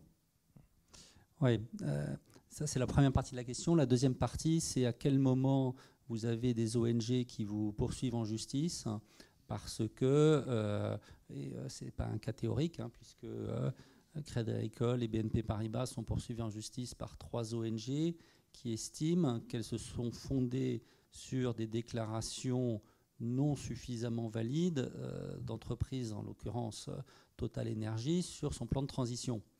Et donc elle dit non, non, mais Total Energy vous dit qu'il va être euh, neutre, mais vous devriez challenger plus Total Energy, donc je vous poursuis en justice. donc voilà, moi j'ai pas de réponse. La, la justice va trancher, ça va être intéressant. Et vous allez avoir la même chose sur euh, la Corporate euh, Sustainability Due Diligence euh, Directive, qui va introduire aussi une responsabilité, cette fois-ci, et sur vos fournisseurs et peut-être sur vos clients en matière de respect des droits humains et pas de, questions de, CO2. c'est une question qui est absolument non tranchée aujourd'hui sur un plan juridique. Alors peut-être aussi. Hmm. Ah, peut-être aussi là-dessus, l'information demain va venir aussi par les reportings CSRD ces reporting CSRD, où justement on va avoir des plans de transition qui seront sujets à audit. Euh, l'objectif de, la CSRD, c'est justement d'apporter euh, aux investisseurs et à toutes les parties prenantes une information de meilleure qualité, comparable entre les entreprises et aussi euh, sans doute un peu plus volumineuse, puisqu'on parle quand même de pas mal de data points. donc peut-être une, note d'espoir, c'est que la qualité va, s'améliorer, la qualité de l'information va s'améliorer, ça va être une information qui va être publique, qui va être digitalisée, et donc ne euh, devrait pas poser trop de problèmes pour les banques, pour à la fois se l'approprier, et deuxièmement pour euh, se baser dessus. le mot de la fin par Valérie, alors? Oui, effectivement, il y a tout à fait ce, sujet-là. Sur la partie litigation, euh, je fais le parallèle avec le financial crime, c'est-à-dire que de la même façon que sur le financial crime, on a cette obligation hein, euh, d'aller vérifier euh, voilà, les, procédures en matière de lutte contre la corruption, etc., etc., de nos clients. Euh, en fait, concrètement, ce que les tribunaux vont regarder, ce sont nos process, nos diligences en interne. dès lors qu'on a des bons process, des bonnes diligences en interne, ben, et qu'on les applique, effectivement, il peut y avoir tromperie, il peut y avoir supercherie, on peut se faire avoir par un client mais euh, la peine ou la sanction éventuelle n'aura strictement rien à voir euh, dans un cas comme dans l'autre. Donc nous, en tout cas, côté Société Générale, c'est vraiment notre, ligne de conduite. C'est euh, d'avoir sur ces sujets de SG des diligences, des process, donc nous on appelle ça la detailed analysis, qui suivent un framework très serré, avec de la traçabilité, qui permet de démontrer que effectivement, bah, on a euh, fait ce travail euh, qui a permis d'aboutir à une conclusion qui peut-être va s'avérer erronée, peut-être, mais en tout cas, il n'y a pas de volonté intentionnelle, et au contraire, il y a une volonté intentionnelle d'essayer d'y arriver. Voilà. Et ça, on pense que vis-à-vis des tribunaux, c'est quand même euh, une bonne protection, même si euh, sur ce sujet-là, et on l'a vu sur le financial crime, ça nous a coûté suffisamment cher aux uns et aux autres euh, pour savoir qu'il n'y a pas de protection infaillible. Hein. Je serais vraiment, voilà, jamais j'irai dire cela. Merci beaucoup. Il nous reste à applaudir très fort nos trois invités. Et je passe la main au président du Centre des professions financières, Robert Hoff. Bonjour à, toutes et tous. C'est pour moi un double, plaisir de clôturer cette, cette, matinée sur les enjeux liés aux investissements durables. Euh, d'abord en tant que président du Centre des professions financières qui s'est donné comme raison d'être d'accompagner les acteurs financiers qui contribuent au financement d'une croissance euh, durable. Et également ensuite en tant que président de l'autorité des normes comptables qui a fait de l'élaboration et de la diffusion des normes de durabilité sa principale priorité pour les trois années à venir. Dans cette perspective, je voudrais partager avec vous quelques observations sur ces enjeux liés aux investissements durables dans la continuité de ce qui a été dit ce matin. Pour diverses raisons, il me semble qu'on a fait peser sur le système financier jusqu'ici une responsabilité exagérée en matière de développement durable. Le système financier est par construction une cheville ouvrière du développement économique. Aborder la question du développement durable sous l'angle des financements apparaît donc comme une méthode puissante pour permettre de progresser sur cette voie. Si on favorise le financement des entreprises ou des projets qui concourent à l'émergence d'une économie durable, alors on va bien délivrer cette économie durable. Par ailleurs, si le système financier finançait une économie non durable, alors le coût des risques qu'il supporte serait à terme insupportable, justement. On a donc vu depuis cinq ans une rapide montée en puissance des incitations, pressions et exigences pesant sur le système financier dans le domaine ESG, et ce, de la part des très nombreuses parties prenantes de ce domaine, que cela soit la société civile, les investisseurs, les régulateurs et les superviseurs. Pour ces derniers, favoriser le financement d'une économie durable passe pour l'essentiel par le voie de la transparence, que cela soit au niveau des entités, je pense à SFDR ou au pilier 3 de l'autorité bancaire européenne, ou au niveau des produits financiers, je pense d'abord à SFDR. mais aussi, euh, ça passe aussi par la voie punitive. Je pense par exemple au stress test climatique qui se traduirait euh, par un surcroît d'exigence de fonds propres en cas de mauvais résultats, ou à la déclinaison française du devoir de vigilance qui permet ainsi à une ONG colombienne, pour prendre un autre exemple, celui qui vient d'être donné, de poursuivre les seules banques françaises au motif qu'elles financent Glencore qui exploite des mines de charbon très controversées dans leur euh, pays. Mais évidemment, euh, seule la France a une, une, réglementation qui permet de poursuivre les banques françaises et pas les autres banques.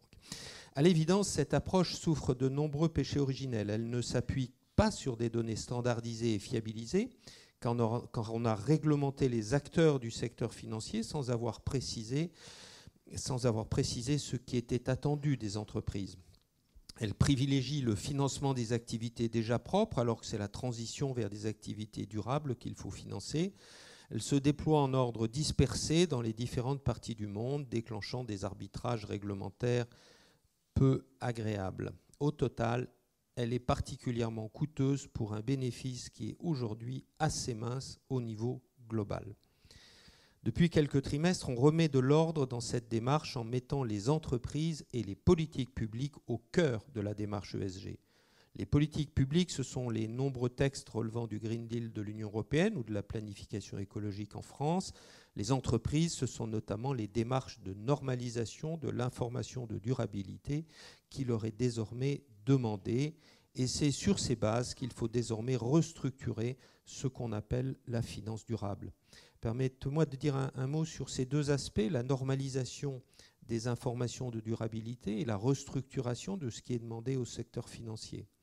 Le cadre réglementaire fixant les obligations en matière de reporting de durabilité est désormais complet pour les grandes entreprises de l'Union, avec la finalisation le 31 juillet, donc vous l'avez évoqué, par la Commission de l'acte délégué prévu par la directive CSRD et qui fixe donc les 12 normes dites secteur agnostique.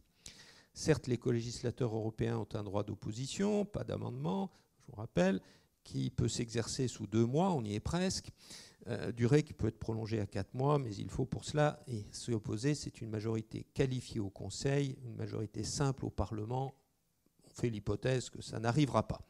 Et donc, on dispose des 12 ESRS en question. Que faut-il quand même retenir des derniers arbitrages rendus dans le cadre de cette finalisation? Trois éléments principaux. D'abord, plus de progressivité dans la mise en œuvre, ce qui donne des délais supplémentaires pour les indicateurs sociaux hors employés de l'entreprise, pour un plan de, transition biodiversité et pour la plupart des indicateurs pour les entreprises de moins de 750 employés. Donc on arrive au même résultat, mais on, donne plus de délais dans beaucoup de domaines. Il y a surtout une généralisation du principe de matérialité que vous avez évoqué largement euh, ce matin. Euh, les indicateurs restent bien obligatoires mais sous réserve de leur matérialité, analyse qui doit être conduite selon un process formalisé et audité et qui, en cas de conclusion négative, ne doit être, euh, euh, n'a pas à être publié, sauf pour lorsqu'il s'agit du climat, où là, il faut s'expliquer pourquoi. Et en effet, il n'y a pas de matérialité dans le domaine. Cela allège à l'évidence les reporting et ce sont les autres réglementations européennes qui devront s'adapter à ce principe de matérialité. On attend ainsi sa déclinaison dans les prochaines semaines dans le cadre de la révision en cours du niveau 2 de SFDR qui, qui va pouvoir traiter cette question. Il y a enfin, et c'est le troisième élément, une reconnaissance unilatérale de l'interopérabilité avec la norme climat de l'ISSB. Unilatérale, je dis, parce que c'est euh, les Européens qui ont, dit que c'était interopérable avec la norme climat de l'ISSB en particulier. Et ça, c'est justifié notamment en raison du strict alignement linguistique euh, lorsqu'on parle de matérialité financière, matérialité financière qui est la seule couverte par les normes de l'ISSB. Il n'y a donc pas de double reporting à prévoir sous réserve, parce qu'il y a toujours des réserves, que euh, la digitalisation de ces rapports, on, fait, on tag en XBRL l'ensemble des documents, des, informations, que sous réserve que cette digitalisation soit bien compatible dans les deux jeux de normes. Que reste-t-il à faire pour compléter le cadre normatif du reporting européen? D'abord, finaliser les guidance de l'EFRAG sur les chaînes de valeur, on l'avait évoqué, sur la matérialité. Donc, il y a des guidance qui sont dans les tuyaux.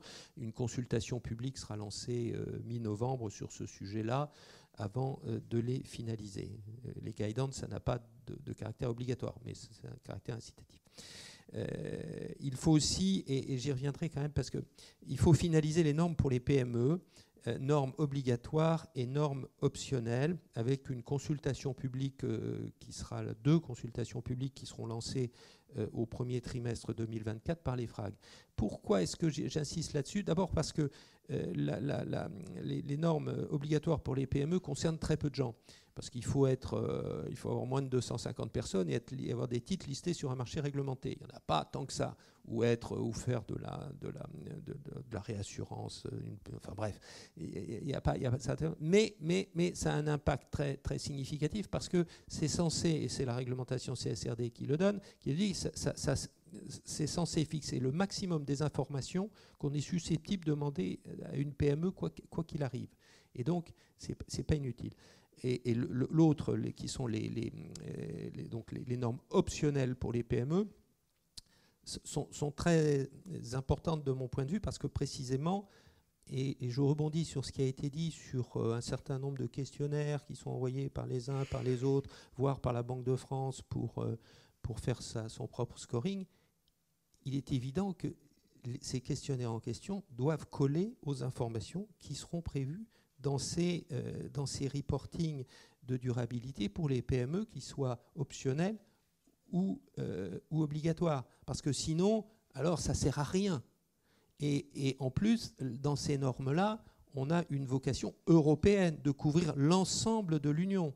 Et donc, à l'évidence, il faut absolument que, euh, que cela puisse être cohérent. On aura l'occasion de, de, le faire puisqu'il y aura une, consultation publique euh, en début d'année prochaine.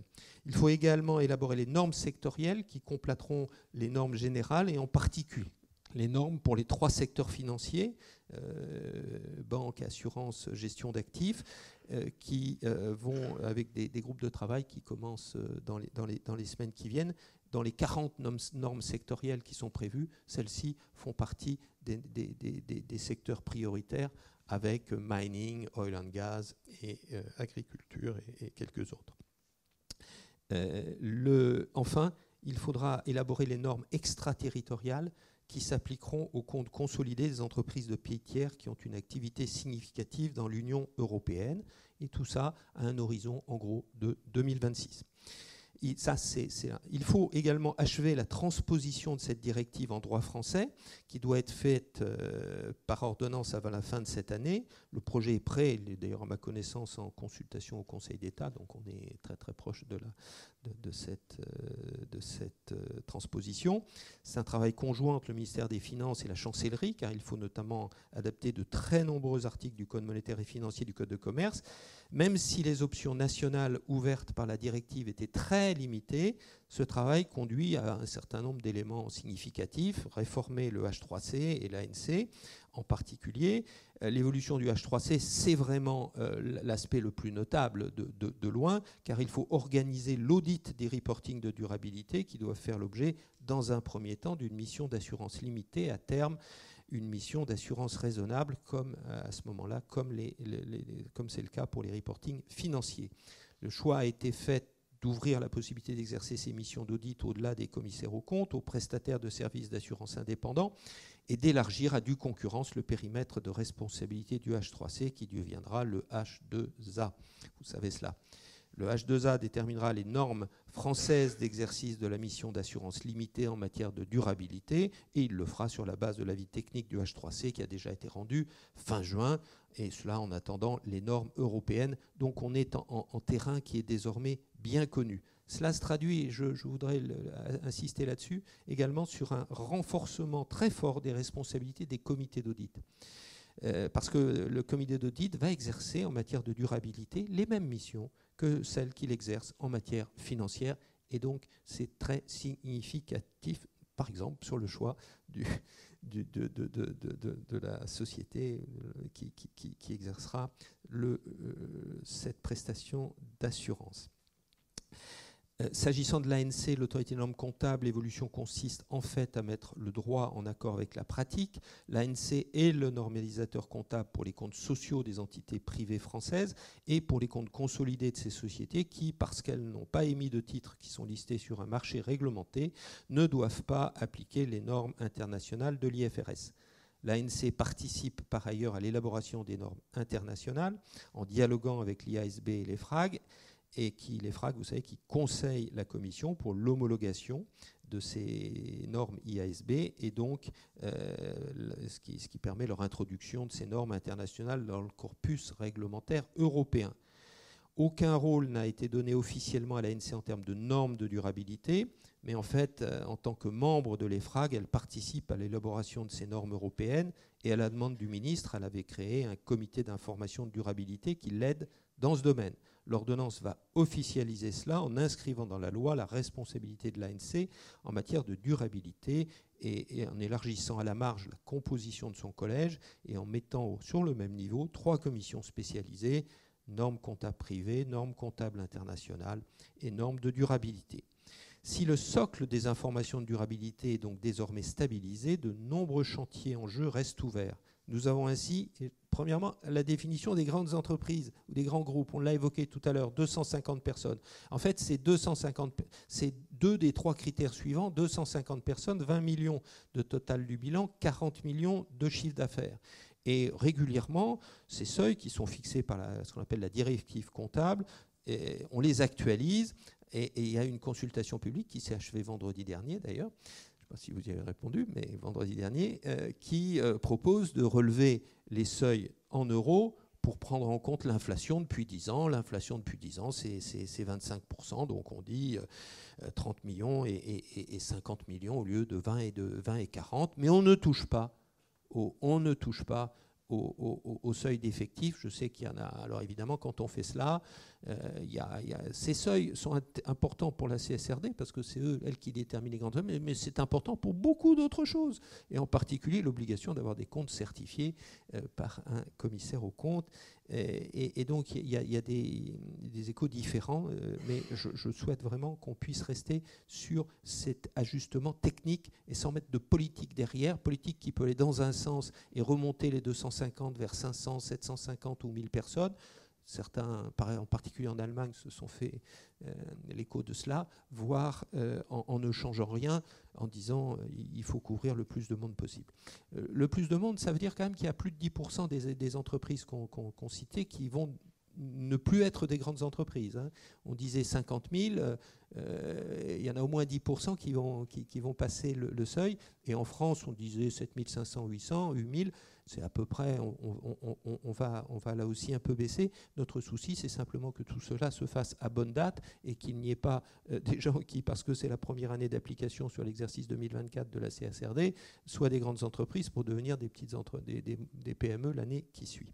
Euh, il y a aussi le final, le, la finalisation de la CS3D sur le devoir de vigilance qui alourdira mais étendra au moins le régime français à l'ensemble de l'Union. On ne sera plus les seuls à être couverts par cela.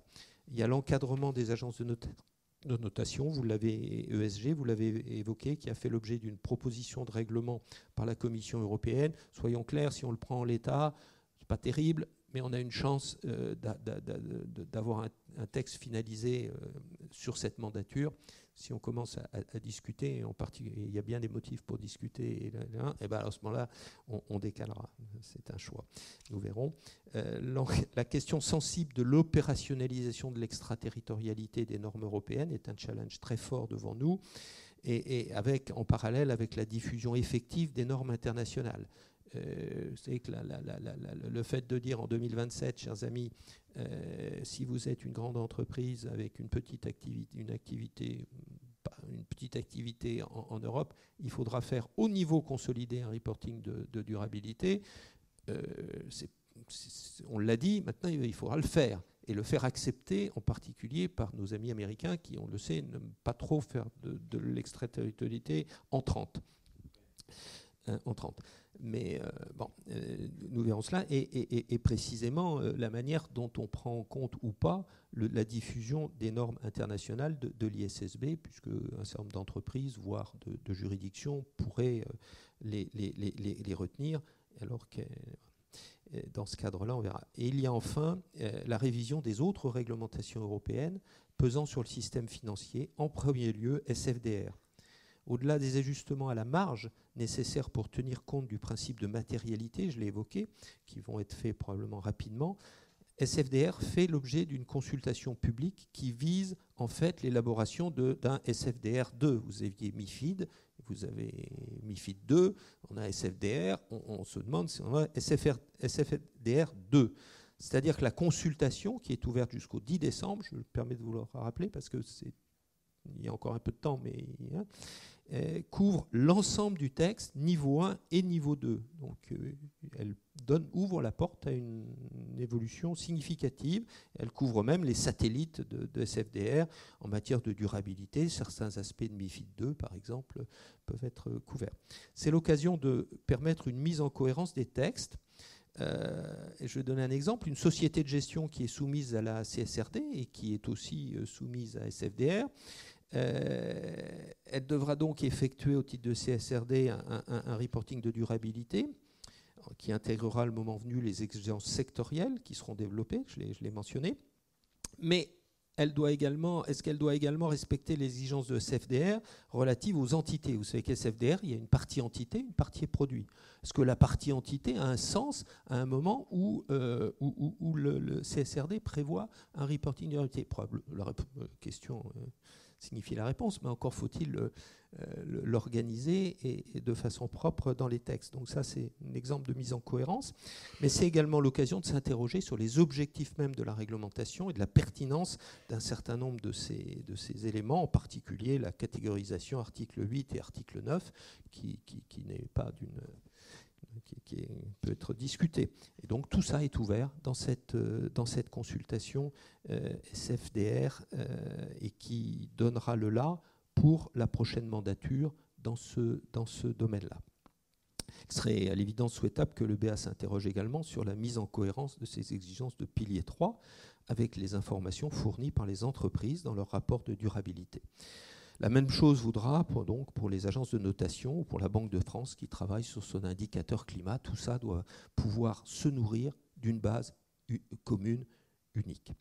Comme vous le voyez, les défis à venir sont donc très lourds et justifient une mobilisation de l'ensemble des parties prenantes pertinentes pour que l'objectif de construire un système économique permettant une croissance durable soit effectivement réalisé à un horizon